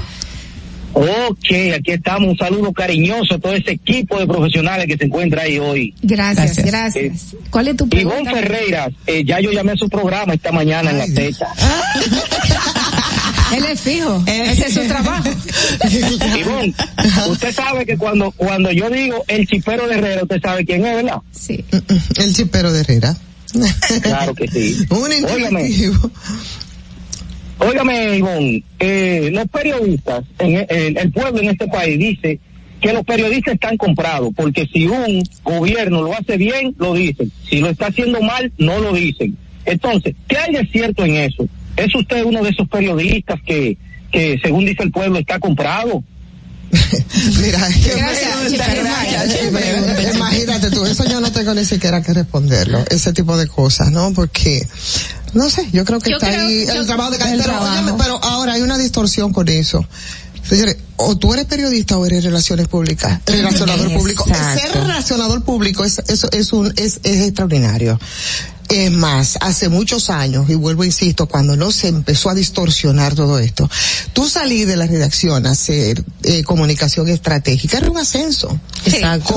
porque es un trabajo bonito el de relaciones públicas. Ahora, si tú entonces estás eh, cumpliendo otro rol, entonces ya ese de relacionador público para los que instituciones del gobierno y también eh, empresas privadas tienen su personal, entonces tú no estás para esto. Yo no, yo, tú estás para señalar, para criticar y ese es parte del aporte, no criticar porque te beneficia o tal o cual, sino criticar en base a lo que debe ser y lo que debe hacer cada, cada, cada, cada gobierno. Entonces, Claro. yo no tengo por qué estar ponderando lo que hace bien cuando se supone que es lo que te corresponde hacer y para lo que te has comprometido. Y ahí la gente se equivoca. Nada más critica, pero no dice lo bueno, es que yo no estoy para eso porque no soy relacionista pública de esa empresa, ni del gobierno, ni de empresa No hay, privada. que, no hay que estar eh, diciendo las cosas buenas, hay que estar chequeando qué está mal para que sea correcto. Pero sobre todo, porque desde lo estatal se supone que son las cosas que usted tiene que hacer y a las que usted se compromete. no hay que aplaudir. A nadie, a nadie se le aplaude porque haga su trabajo. Exacto. Claro. Excepto a los políticos. Claro. Eh, Ivonne, vamos a hablar un poquito de la actualidad. ¿Qué te parece? Claro que sí, bueno, hoy lo que tenemos nosotros es que las restricciones ya, eh, yo digo eh, formalmente, porque en los- en, hechos, en los hechos aquí es lo que estaba ocurriendo. ¿Cómo, cómo usted ve desde pero, su perspectiva? pero de- Carla insiste en entrevistarme, Carla, vamos a hablar, porque eh, aunque tú no lo creas, si me entrevistas me voy a poner, ay, me extraña, me voy a poner- me voy a extrañar. Eh, óyeme, 200 mil y pico de millones que nos ha costado, casi 5 mil almas, ¿no? Que hemos perdido en este proceso de dos años con, con el COVID. Y sobre todo un costo que yo creo que pagamos muy, muy alto, que es el tema de, de la educación. De la educación que hemos negado y que lo padecimos, Ogla. Y los más el afectados han sido los, los, Los niños de menor de, de recursos, de las familias pobres. Entonces ahí el tema, claro, claro, el tema de la, de la, de las familias pobres, pero sobre todo el tema de la falta de educación de la gente, que lo dicen, ah, bueno, irreverencia, señores, es eso, es un tema simplemente de educación. Ahora los dejan a la libre, yo creo que la gente estaba un poco harta, eh, de verdad, yo creo que hay que seguir estimulando el recurso que tenemos a la mano, respetando a quienes no quieren ni, ni creen que deben vacunarse. Tenemos 11 millones de vacunas en almacén aproximadamente, Pero- o sea que hay que ver qué van a hacer con eso. Pero, No, no, no, pero hay que hay- seguir, y porque hay tenemos que seguir completando Claro. el Eh, Lo importante es que lo tenemos. En mi forma de ver, lo importante es que están las vacunas ahí. Eso yo lo veo bien porque eh, hay países que esta es la fecha en que mucha gente, eh, porque inclusive Entiendo. en muchos estados de Estados Unidos están levantando restricciones y hay países que no han recibido nada de vacunas. No porque las han rechazado, sino porque no han tenido el acceso, no han tenido el dinero. Ah, claro, porque la, porque la pandemia que debemos asumir bastante eh, claro, va, señores, va a cambiar la vida de nosotros y de la humanidad. La va a cambiar. Y una de las cosas, y una de las lecciones que nosotros eh, aprendimos en todo este proceso es el tema de la desigualdad. ¿Por qué los países más pobres no tienen acceso a la vacuna? ¿Por qué los países más ricos monopolizaron la vacuna? ¿Por qué las farmacéuticas? ¿Por qué los laboratorios? ¿Eh? ¿Por qué los ricos y esa brecha de ese 87% de la población mundial que es pobre frente al 1% que lo acumula y lo acapara? Ese 1% se hizo más rico en un en, te- en temas de la pandemia y esos pobres se hicieron más, Más pobres, pobres. porque esa es la realidad. Sí. Entonces ahí entra, tú sabes, ese tráfico con la crisis de la gente, con la exclusión, con el hambre. Entonces, eso yo creo que también se puso de relieve ahora en estos procesos de la pandemia. Que por cierto recién salió una denuncia de que muchas escuelas todavía los niños no han recibido el libro de texto y según indica el, las autoridades pues tienen tabletas, tienen computadoras Pero donde pueden accesar, sirven. pero algunas ni sirven. Y también entra esto en el tema de la desigualdad porque tenemos muchos niños que ni siquiera tienen acceso a un WhatsApp a donde el maestro pueda mandarle una tarea. A internet, Entonces, a eh, internet. Exacto, exacto, ni siquiera internet. ¿Y qué están comprando? Un paquetico que le dura cinco días para que el papá pueda recibir esa tarea, pueda reenviar entonces esa información y ese niño ahí se puede enterar de lo que está pasando. Y Mira, esa es tanto de la desigualdad que estamos Carlos, voy, voy a tomar una llamada y con esta llamada quiero decirle a, a los oyentes que vamos. Ay, qué bueno. Va- adelante, ¿cómo Buenos está? días. Ma- Marilyn. Sí, bueno, sí, sí, buenos días, bendiciones. Eh, qué gusto comunicarme y saludar a esa señora que admiro muchísimo, me encanta su trabajo. Y tengo una pregunta principalmente para ella y a las periodistas. Eh, ¿Cómo ustedes hacen? Uno que tiene hijos, tiene hijos adolescentes, tiene pequeños, cuando hay una noticia terrible, ¿cómo ustedes hacen para mantenerse firme y no quebrarse? Porque he sentido a algunos periodistas quebrarse en el aire. He sentido a Alicia Ortega, le he sentido quebrarse, llorar. ¿Y cómo, cómo ustedes pueden? Díganme ese truquito que ustedes hacen porque sé que es bien difícil. Gracias, María. es culpa tuya que el teléfono esté así, porque tú en tu programa, donde están todos yo tus seguidores, para acá, claro. ve- voy para Distrito Informativo en La pues sí. Roca. Yo sí lo dije. Entonces, amigos, déjenme hablar lo que nos, el poquito tiempo que nos queda con Ivonne para poder No, no, pero no importa, interactuamos. Pero tú sabes una cosa, que esas son de las, eso es de lo que no te pagan. Eso es de lo que no tiene precio. Porque tú tienes que enfrentar cada día, sobre todo desde el reporterismo, el drama humano. El drama humano. Y como los psicólogos, yo pienso que también los periodistas, pero los periodistas que salimos a la calle, que vamos y nos metemos, por ejemplo, y a mí me pasó, lo viví, lo viví mucho y, le- y lo ha vivido todos los, los que hemos sido reporteros, tú has sido y Sí, reportera. Eh, tú te vas, por ejemplo, a una comunidad, a, a un barrio marginado y de ahí tú puedes pasar al palacio a cubrir una actividad con todas O irte al vertedero de repente bien vestida y te o del, no, verte- o del claro. vertedero, exactamente. Entonces, Pero eso no lo pagan. no, pero eso te impacta. Y, y, y- y sobre eso tú- uno tiene muchas, muchísimas anécdotas. Y lo que te ha ocurrido, mira, a mí- yo siempre recuerdo algo que me pasó con una institución, yo no sé si todavía está, que se llamaba Niños en Marcha, que estaba ahí frente al parque en Criquillo y yo fui a hacer un reportaje. Eh, en ese tiempo yo estaba tra- haciendo trabajos especiales para Telantilla, para el programa que tenía jornada extra Juan Bolívar. Y andaba con Jenny Ceballos, camarógrafa, que por cierto ya no está con nosotros, yo, lamentablemente.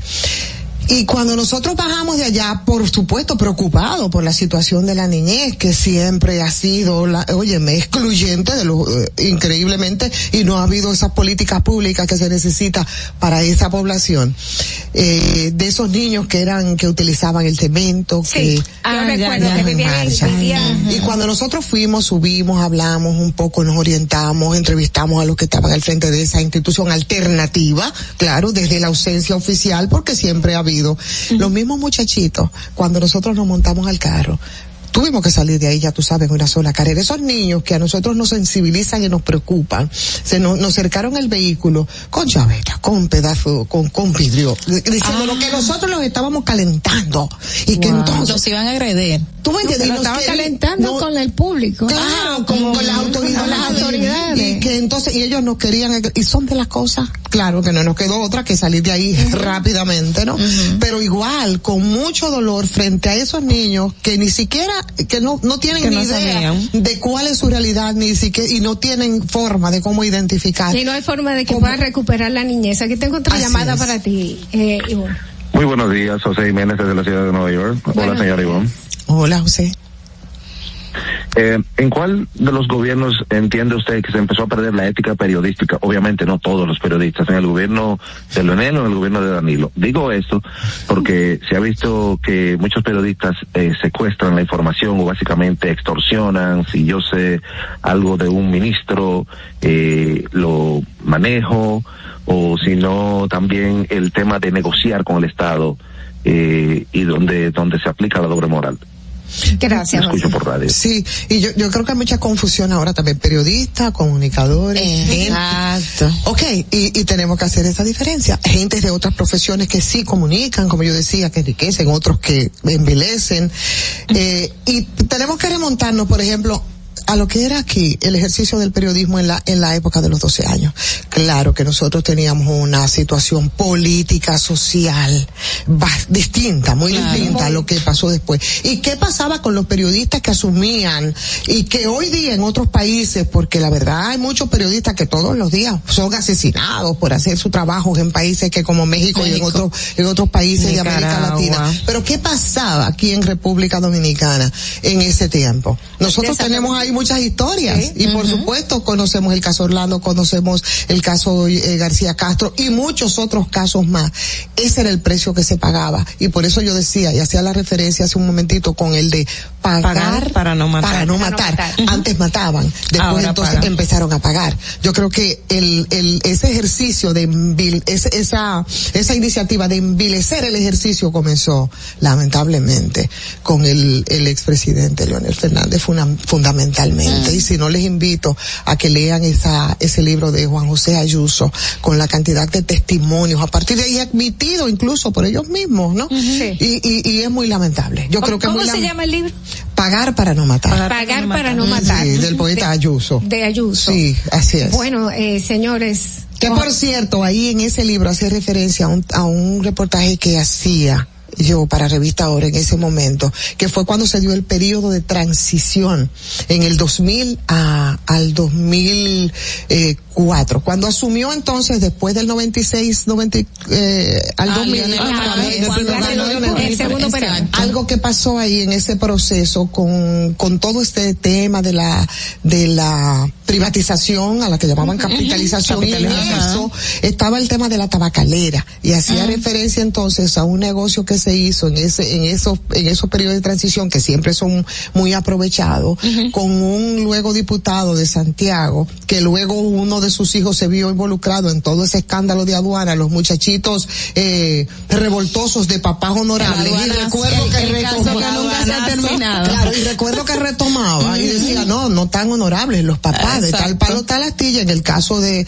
de ese muchacho, porque su padre que había sido, eh, eh, trabajó en la tabacalera y como presidente del comité de, li- de liquidación, él mismo, como dación en pago, se dio en el proceso el Colegio La Esperanza, que fue una reivindicación de los trabajadores históricamente de la, y eso involucró la nada despreciable suma de 80 millones en ese momento, En mucho dinero, en cualquier momento. Pero en aquel momento representaba mucho más. Claro, y, y ahí hacía referencia el poeta de esto y de muchos testimonios de lo que fue todo ese proceso, lamentablemente. Bueno, señores, a mí, a mí siempre me va a faltar tiempo para hablar con Ivonne todos. Ferreira. Siempre he admirado su trabajo. Es una de las personas, y se lo dije a mis compañeras, que habló de la situación real de Punta Catalina antes de que pasara. Antes de que pasara, con papeles y también con evidencias. Y mucha gente, por conveniencia, miraba para otro lado. Es una persona digna de admirar. Quiero agradecerte infinitamente que has tomado el tiempo para venir aquí a Distrito Informativo. Sé que va a ser difícil una nueva visita, pero si yo tengo que ir a donde ti. No, no. Para pasármela ahí y hablar. No, no, no Quiero invitarlos también a que sigan su canal de YouTube. Se llama Soy Ivonne Ferreira. Sí, y suscríbanse, suscríbanse. Suscríbanse, dale a la campanita. Y, e invita a Dolphy también, señores, denle una revisadita a Latino Barómetro. Es increíble, es insólito como eso retrata nuestra realidad. Primero con el caso de la policía, que la gente no cree, las instituciones no se pueden dejar deteriorar, ¿eh? La gente no cree en la policía. Para nada. Y, por supuesto, el caso también de, de las mujeres. Ah, pero ahí el los 75% entiende que las mujeres tenemos que pedir permiso a nuestras parejas para movilizarnos. Que hay una norma- y eso hay- es parte de la violencia Claro. que después Claro, viene claro. en feminicidio. En feminicidio. Sí, señor. Bueno, señores, tenemos que hacer una pausa. Regresamos inmediatamente 8 y 27 en Distrito Informativo. Atentos, no te muevas de ahí. El breve más contenido en tu distrito informativo. El turismo no estaba entrando aquí a Samaná. Era muy mínimo. La pandemia y la situación del peaje fueron dos cosas difíciles. El peaje sombra, le han quitado los precios, está entrando más turismo aquí a Samaná, más personalidades, no solamente yo, sino todo Samaná, todas las comunidades como las galeras, la terrena, todo el sector turístico, estamos dando gracias a Dios. Estamos muy satisfechos, orgullosos. Aquí hubo un cambio, yo diría 100%. Nuestro señor presidente, que Dios lo bendiga mucho, nos ha facilitado muchas cosas aquí. Ahora, no- ahora gracias a Dios todo el mundo aquí en Samaná. Estamos felices de la vida. Gobierno de la República Dominicana. Ahí mismito donde estás. O tal vez aquí, recostado bajo una mata de coco. O en la arena tomando el sol. O dentro del agua, no muy al fondo. O simplemente caminando por la orilla. Ahí mismo, abre tu nueva cuenta móvil BH de León. 100% digital y sin costo. La creas en minutos con cero pesos desde Móvil Banking Personal. Ábrela donde quieras. Solo necesitas tu celular. Banco BH de León. Síguenos en nuestra cuenta de Instagram para mantenerte informado de todo lo que sucede en el programa. Arroba Distrito Informativo. Glen Beauty Salón con su Nails Bar Spa y Estética. Somos un centro equipado con las mejores tecnologías de belleza y un personal capacitado listo para que tengas una experiencia glam. Contamos con las técnicas más avanzadas de uñas, spa y centro de estética. Somos especialistas en reparación e hidratación de cabello botox capilar. Glam tiene para ti todo lo que necesitas para consentirte. Visítanos en la prestigiosa zona de Bellavista. Llámanos y reserva tu cita al 809-333-5174 y al WhatsApp 849-255-5174. Tenemos un espacio para ti. Glam Beauty Salon, Nails Bar, Spa y Estética. Soy Yulisa de la Cruz, soy estilista en belleza. Yo decidí mudarme para acá, pero yo no tenía dinero. Me hablaron de Banca Solidaria Promipyme. Con el primer préstamo compré un sillón y empecé a comprar cositas para el salón. Con el último préstamo que me dieron, pagué todas las deudas que tenía de esos préstamos diarios y semanales. Le exhorto a todas las mujeres emprendedoras, estilistas, que vayan a Promipyme. El país va por buen camino porque el gobierno no ha abierto muchas puertas. Estoy mejor ahora, gracias a Dios. Y luego a Promipyme y al presidente de la República. Me siento agradecida. Gobierno de la República Dominicana. Si quieres participar en el programa, envíanos tu nota de voz o mensaje escrito al WhatsApp 862-320-0075. 862-320-0075. Distrito Informativo. Y, aquí está el equipo del gusto, la bella Dolphy Peláez. Busque un, un suave y busca un recogedor porque me voy a regar. Lo acompaña ñonguito. Que usted se sacrifique tanto en su oficina hasta las 8 de la noche. El importado Harold Díaz. Lo mío es de hilo de Yedella. La más reciente adquisición, el actor más cotizado, más no, el mejor pagado, Oscar Carrasquillo. Y el hombre que gana menos que su mujer tiene que se sienta negro en la cama, en la intimidad. Juan Carlos Pichardo. Señores, esto es el gusto de las 12. Sintonice a partir de las 12 del mediodía por La Roca 91.7. Si quieres más diversión, no busques, no hay más. Te acompañan de lunes a viernes, de 12 a 2 de la tarde por La Roca 91.7 FM. El, el gusto de las 12. ¿Viste qué rápido? Ya regresamos a tu distrito informativo. La hora estilar ha llegado. Por eso te traemos la entrevista del día en tu distrito informativo. Bueno, señores, estamos de regreso en Distrito Informativo 8:31 de la mañana. Gracias por su sintonía y bienvenidos a los que están ahora mismo sintonizándonos. Y ahora vamos a hablar ah, de, de un tema, de un tema muy interesante que a todos todos y todas, o sea, ya no es un tema exclusivo de las mujeres, sino a, también muchos hombres están en esto. Yo tengo muchos compañeros que están muy cerca de mí, que se han dedicado a ponerse bonitos. Tenemos un invitado especial, el cirujano plástico, especialista en cirugía estética y también reconstructiva, el doctor Miguel Matos de Plastic Surgery. ¿Cómo estás? Bienvenido, primo. Hola, ¿qué tal? Hola, ¿qué tal? Mucho, muchísimo gusto. Miguel Mota, perdón, Miguel, Miguel Mota. Mota, Miguel, sí. sí, Miguel Mota. Eh, Muy muchísimo bien. gusto y muchas gracias por estar aquí. Es un placer inmenso. Es Muchas primo, gracias. es primo mío por, por tercera generación. Ah, excelente. Del sí. lado político. Del lado político. Sí, hoy, hoy me enteré. Exacto. Tu prima cumpleaños, ¿dónde está el regalo? Felicidades. Ay, se me quedó en el carro. Aquí estaba. No, está Interesada esa niña, doctor. Eso que resaltó Dolphy, que hasta los hombres están incurriendo en la cirugía plástica, no es un pecado, ¿verdad que no? No, para nada, no. ¿Qué, qué tipo de... No es un pecado, Carla. Yo Claro que no. estoy de acuerdo, ¿Qué tipo, Carla. ¿qué tipo de qué tipo de procesos están haciendo los hombres específicamente? Sí, eh, en, en mi consulta los hombres mayormente se hacen lipo o sí, en cuanto a cirugías, liposucción es muy común. ¿Lipo? Eh, Liposucción. la- sí, la cirugía de párpados también. Cirugía de párpados, de párpados rejuvenece la cara sin tocar tanto la cara, simplemente los párpados y esas cicatrices no se ven, es algo que a, a los hombres les interesa, un poquito más sutil, pero bien, eh, se esconde bien esa cirugía y se ven mucho mejor los párpados también. Y Y, también inyectables como- como, como botox y, y rellenos también se hacen mucho. eh, eh, y las arrugas, o sea, Eso- eso son- es- esos es son botox. los, los Con botox. Mira qué interesante. Eh, eh, doctor, eh, también tenemos eh, en la cirugía del cuerpo, hay muchas personas que ahora han, han rompido, han roto las redes. Han di- diciendo que bueno me tengo que quitar los biopolímeros que me puse por error eh, hace 10 años y que ahora me están trayendo consecuencias o porque me pueden traer consecuencias. Estas estas inyecciones que se ponían para para aumentar los glúteos, por ejemplo. Pero una operación no es suficiente para poder sacar todo este material. Ese es parte del problema, a veces no. Eh, el mat- a- a- una de las reglas es, una de las reglas es eh, que no es que no se debe sacar todo tal vez. Se saca por mayormente lo que está dando problemas. Se mezcla con el tejido. Sí, son inyecciones, son inyecciones de diferentes sustancias. A veces uno no, uno no sabe bien qué sustancias son. Puede ser silicón, puede ser algún tipo de aceite, eh, puede ser, sí, pero es silicón inyectado que no es lo mismo que un implante. Ajá. Entonces ese teji- esa, el tejido se mezcla con, con ese material. El tejido trata de, de encapsularlo, de protegerse del material y eventualmente a futuro puede dar problemas, puede dar dolor, inflamación y, y bueno.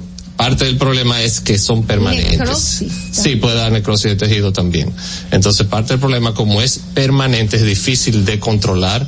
Eh, normalmente lo que se, lo que se pone en el, en el cuerpo, lo que se inyecta, es fácil de retirar o el cuerpo mis- mismo lo metaboliza, como el ácido Como la- hialurónico. Ok, pero y en este tipo de casos, estas personas que pueden presentar dolor, pueden tener todas esta, una infección, podríamos decirlo en ese sentido, ¿esto puede dar traste también a un posible cáncer o otra enfermedad más grave? Bueno, casi no necesariamente, no, no sé si eso está descrito, pero sí puede dar problemas eh, crónicos de dolor. De inflamación eh, y, y por ejemplo en los glúteos eso es difícil de, de controlar porque la persona se sienta y cada y, y- y esa actividad física pues ta- puede entonces también empeorar eh, la situación Vamos a hablar por qué? entonces ¿Por qué lo se que siguen aplicando? No, y por qué se siguen aplicando si tienen tantas consecuencias negativas. desafortunadamente eh, el, el resultado inmediato es visible y notable y entonces funciona inmedi- eh, el resultado inmediato funciona entonces y debe ser más barato que una cirugía plástica también. Entonces tal vez por eso se usaban más que ahora porque ahora ya hay mucho conocimiento ya la gente sabe que no necesariamente vale la pena pero bueno siempre habrá personas que se atreven. Doctor, pero vamos a hablar entonces de qué sí podemos hacer, con qué podemos sustituir los biopolímeros para aquellas personas que, por ejemplo, no tienen, que yo he visto hombres que se han hecho lipo y dice, busca la forma de ponerme mis pompis, pues que se vean pro- pro- eh, un poquito, porque eh, soy chato. Entonces, y mucha- Tengo y- de, de chofer, ¿verdad? De guagüero, como eh, dicen. sí, y también pues muchas mujeres que quieren labios, que quieren, eh, no sé, aquí tener más, más huesos. Pómulos. Pómulos, Pómulos. eh, tener sus pompis también, piernas. ¿Cuáles son las opciones? Y, Bueno, la- las opciones más saludables es la grasa. Por ejemplo, si queremos un aumento de glúteos, la grasa funciona súper bien. Se, y no se reabsorbe. se absorbe parte de la grasa, no toda. Entonces, eh, queda natural. Puede quedar natural como puede quedar grandote, depende de lo que la paciente Del tamaño que procurando. Claro. Eh, exacto. Eh, la grasa se extrae con un proceso de lipoaspiración y después se inyecta en, en los glúteos. Se La, inyecta- mis- la propia grasa la del propia cuerpo. grasa de la paciente De la se inyecta paciente. en los glúteos, por encima del músculo, se inyecta entre el músculo y la piel, se inyecta la grasa donde hay grasa. Mm. Y entonces eso le da un mejor formato, si se inyecta suficiente le da un mejor formato a, a los glúteos, si se inyecta mucho, pues entonces aparte de eso también le aumenta el volumen. Y se puede hacer en hombres también, normalmente se hace más en mujeres, pero perfectamente bien se puede hacer en hombres. ¿Y qué, qué otros procesos sí se podrían hacer para evitar esto, este del biopolímetro, por ejemplo? Bueno, para los glúteos están los implantes, que cualquier problema se retiran, o la grasa. Esos son los, los Los- mejores. las los mejores. En cuanto a volumen, sí. son que los es mejores. igual para, para también lo- el, el pecho de la mujer, que se puede también poner los implantes, Pero ahí no se dependiendo. usa, así no, se, puede usa. usar, no se puede usar biopolímero No. en los gustos. No, en el busto no. no, Ok. hay- también no, no, no creo que sea común usar biopolímero en, en los senos. En los senos ¿Cuál usa es la el función del biopolímero? Para aumentar, aumentar de tamaño. que aumentarlo. Aumentar el tamaño. Ok. En los senos se usan los implantes, a veces se puede usar grasa también. Los resultados de las grasas son más sutiles, es más difícil aumentar mucho un seno con la grasa, es más difícil rellenarlo, pero hay cierto, hay ciertos resultados también. Muy interesante. Ayuda un poquito a simetrizar también cuando hay una pequeña diferencia entre un seno y el otro. Un poquito de grasa puede rellenar ese poquito de espacio. En, en cuanto al ácido hialurónico, es otro inyectable que se usa para relleno, se usa mucho en las caras. Mencionó los, los pómulos, por ejemplo, las arrugas eh, entre la nariz y la boca. Esa, esas arrugas mejoran mucho con eh, ácido hialurónico. ¿Hay algún caso, doctor, que a usted le haya llegado, que usted se haya quedado sorprendido o después alguna, eh, algo que le haya pasado a una persona que haya llegado a buscar ayuda con usted, que usted se haya quedado así con la boca abierta? Bueno, con la boca abierta no, porque uno ve, uno ve bastante cosas en su formación, pero hay veces que eh, cosas desafortunadas, por ejemplo, biopolímeros en, en la vagina. No hay. ¿Cómo? Para aumentar el volumen. Sí, sí. Oh, ok. okay. Todo, todo nos quedamos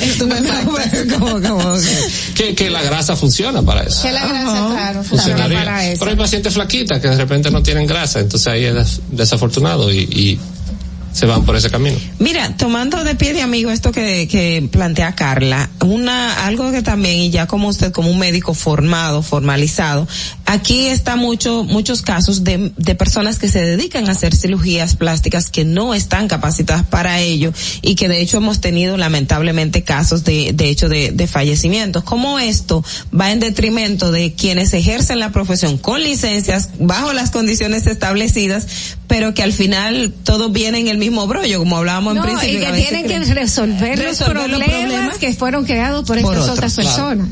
Perdón, eh, sí, esos pacientes que, que van a ese tipo de, de, do- de profesional que no tiene necesariamente la, la, el entrenamiento, ni, ni tiene tampoco el, el aval de la Sociedad Dominicana de, de Cirugía Plástica, que para ser cirujano plástico dominicano tenemos que ser miembros de la Sociedad Dominicana de Cirugía Plástica, solo sí. ¿Qué pasa? A veces, eh, como no tiene ese entrenamiento, puede dar problemas, obvio. Y normalmente ese paciente, cuando tiene el problema, va al cirujano plástico, acreditado.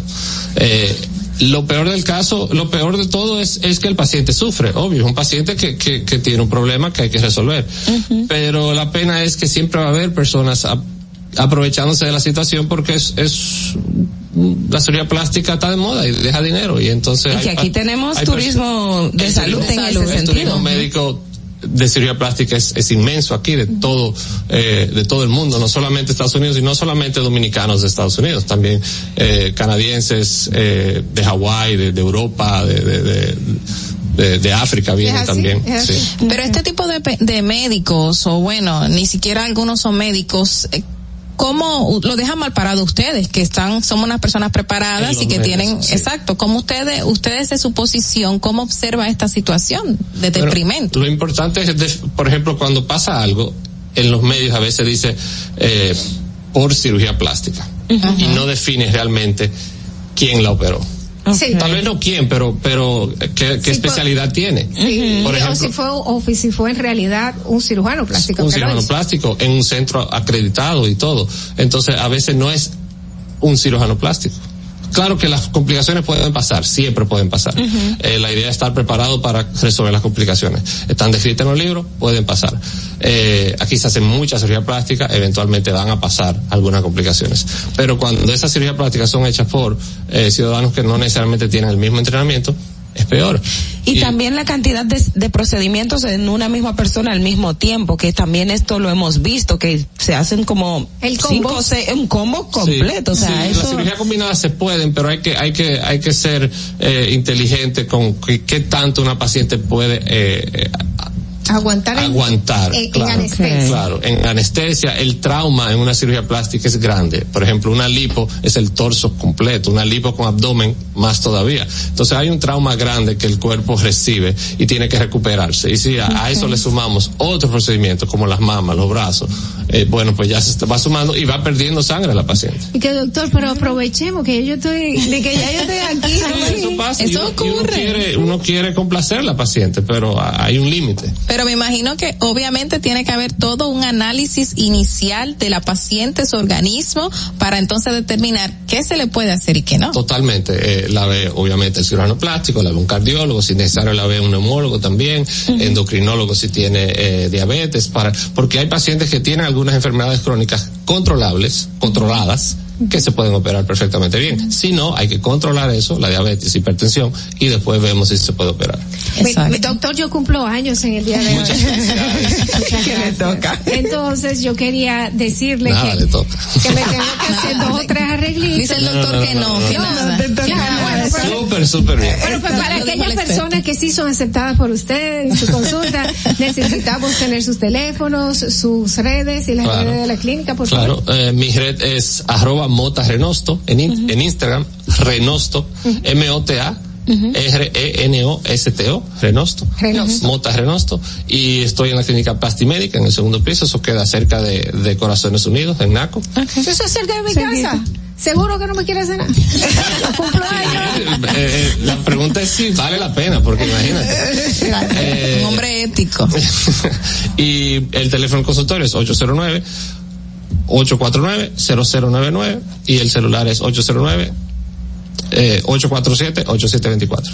Del tiempo de las personas que nos hacían a nosotros aprendernos los teléfonos, ¿ustedes se acuerdan? Difícil. Quedan tres personas, el doctor, yo y otra persona que estudió conmigo en el colegio. Eh, bueno, muchísimas gracias al doctor Miguel Mota Miguel de. Plastic Surgery, de Plastic Surgery, eh, por este tema tan interesante. Las puertas están abiertas, por supuesto. Espero que las puertas de su consultorio también estén abiertas. Para mí, yo tengo gracias. algunas ideas de algunos. Pero muchacha, todavía sigue. Yo, yo- óyeme, si no es para mí, son ideas que yo digo, podemos arreglar el cuerpo humano así. Dándolo ok. en pellizco. Una Sí. nueva cirugía plástica se llama pellizcosplastía. Un pellizquito Pelliquito por aquí, un un pelli- pelliquito Así por aquí. comenzó el, el facelift. Un pelliquito aquí, otro. Ay, ah, a ver. Ah, señores, yo sé de que hablo. Quédense con nosotros. Vamos adelante con nuestro distrito informativo y vamos a hablar de la pregunta del día. Si todavía tienes tiempo de mandarla, recuerda que la pregunta es, ¿está usted de acuerdo con que el gobierno haya levantado las medidas preventivas contra el COVID-19?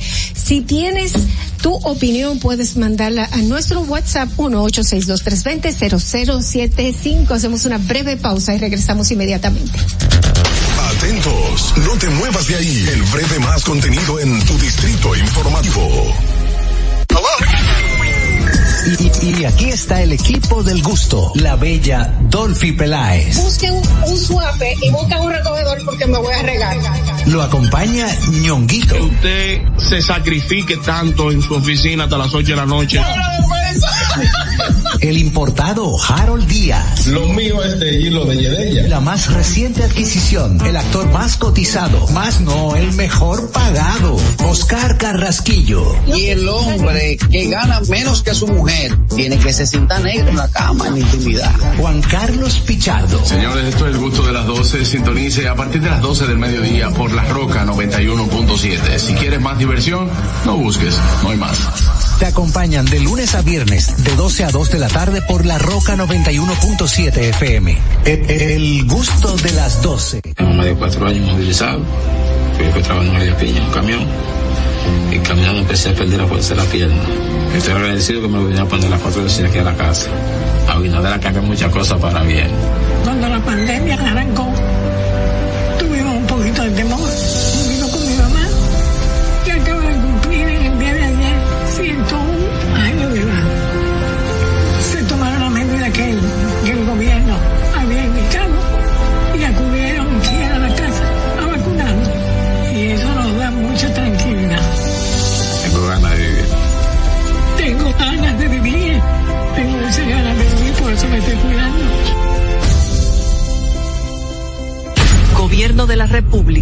Dominicana. Estamos en YouTube. Disfruta de nuestro contenido. Suscríbete, dale like y comenta. Distrito Informativo. Ahí mismito donde estás. O tal vez aquí, recostado bajo una pata de coco. O en la arena tomando el sol. O dentro del agua, no muy al fondo. O simplemente caminando por la orilla. Ahí mismo, abre tu nueva cuenta móvil BH de León. 100% digital y sin costo. La creas en minutos con cero pesos desde móvil banking personal. Ábrela donde quieras. Solo necesitas tu celular. Banco BH de León. Estás disfrutando de Distrito Informativo.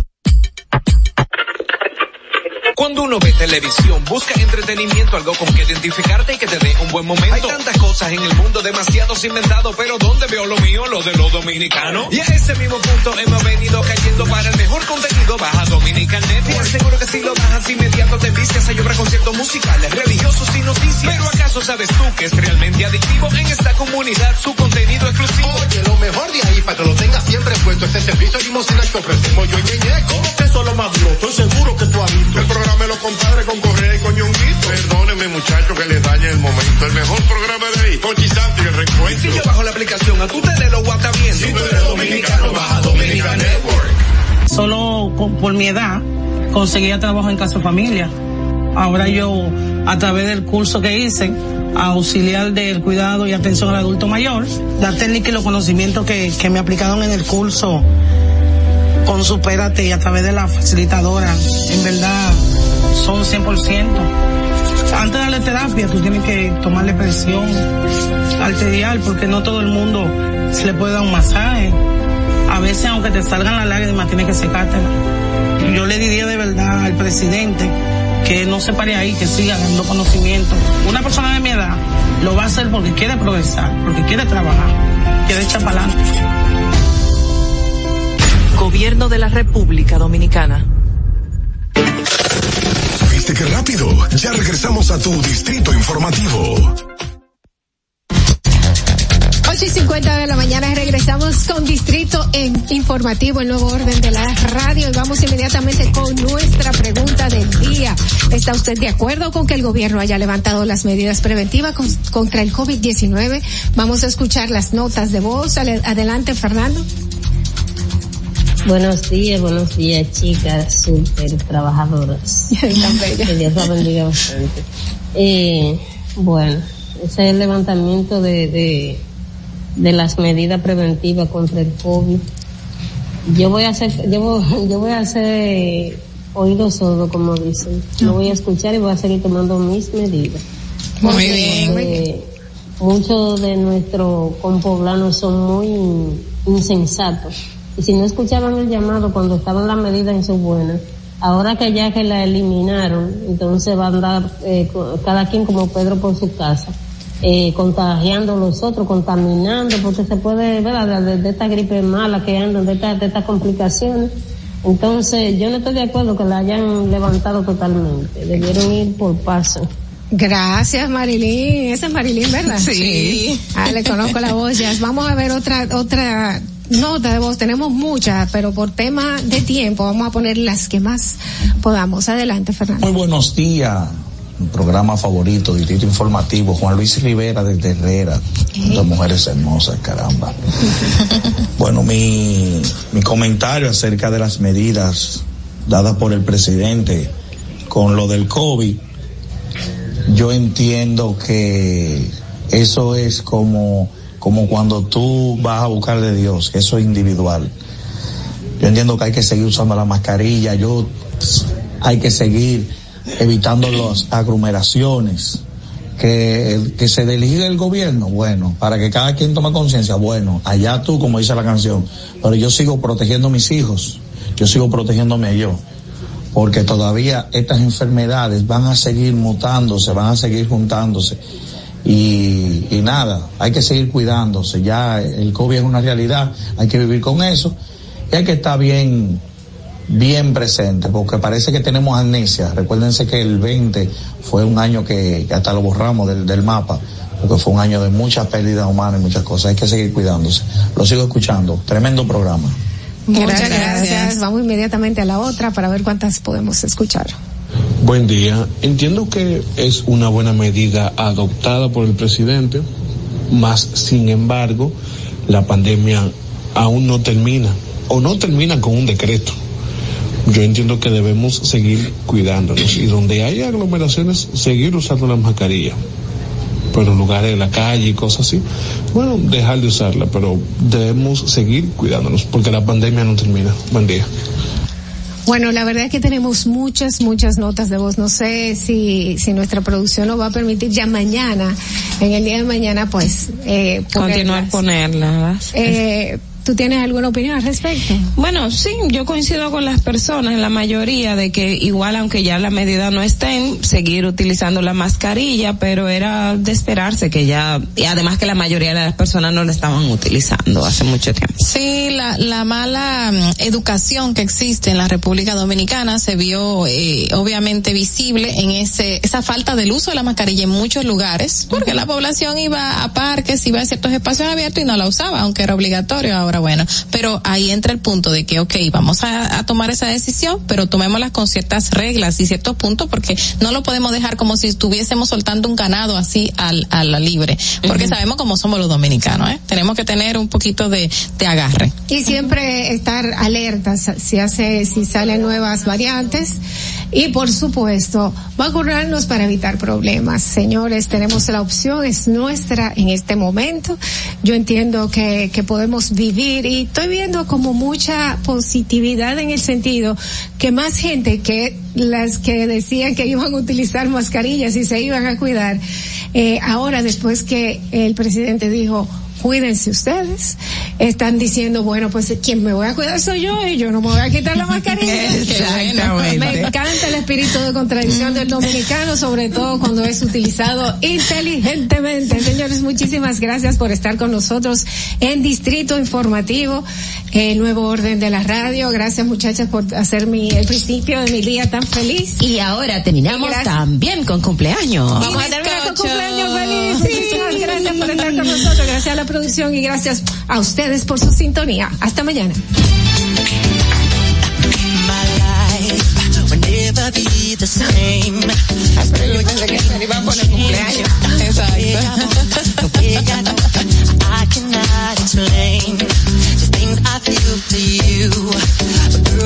Dominican Networks presentó Distrito Informativo. Son responsabilidad de su productor. La Roca 91.7 FM no se hace responsable. Desde Santo Domingo, you're listening to 91.7 La Roca. Amiga, ¿y qué tú le vas a regalar a Luis? Ese regalo viene bueno, porque en Claro tienen super ofertas en smartphones y hasta con otro regalo incluido. En este mes del amor y la amistad, Claro está repleto de ofertas que te llenan el corazón. Ven, aprovecha tu cambiazo, canjea tu móvil anterior, págalo en cómodas cuotas y disfrútalo en la red móvil más rápida del país. Confirmado por Speedtest y con la mayor cobertura. Ofertas válidas del 3 de febrero al 2 de marzo. En Claro, estamos para ti. Uniformes Batiza, única tienda con todo tipo de uniformes en existencia y por encargos. 42 años siendo líderes en el mercado dominicano, en la venta al detalle y al por mayor de uniformes tradicionales y personalizados, bordado, serigrafía y sublimación. Visítanos en cualquiera de nuestras sucursales en Santo Domingo, Avenida Mella, Naco y Punta Cana. Síguenos en las redes sociales, arroba Uniformes Batiza. Tu imagen corporativa en manos de expertos. Uniformes Batiza. Ahora en La Roca, el, el, el, el éxito trending de Laura. you told me, love me till the day I die. Surrender my everything cause you made me believe you're mine. Yeah, you used to call me baby, now you're calling me by name. Mm. Takes one, yeah, you beat me at my own game.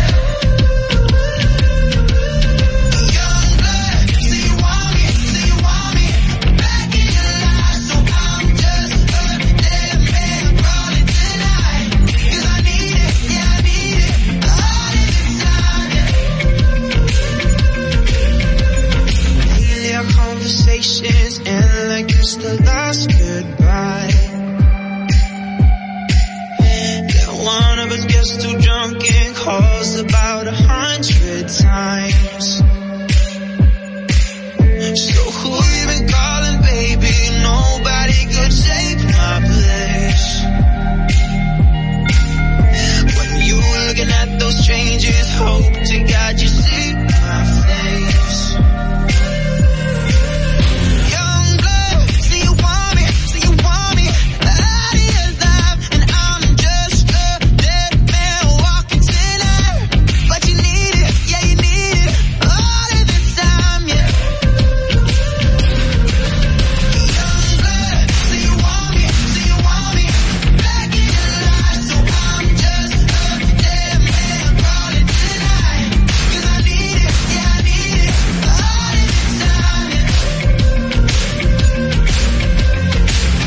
pushing, I'm pulling away.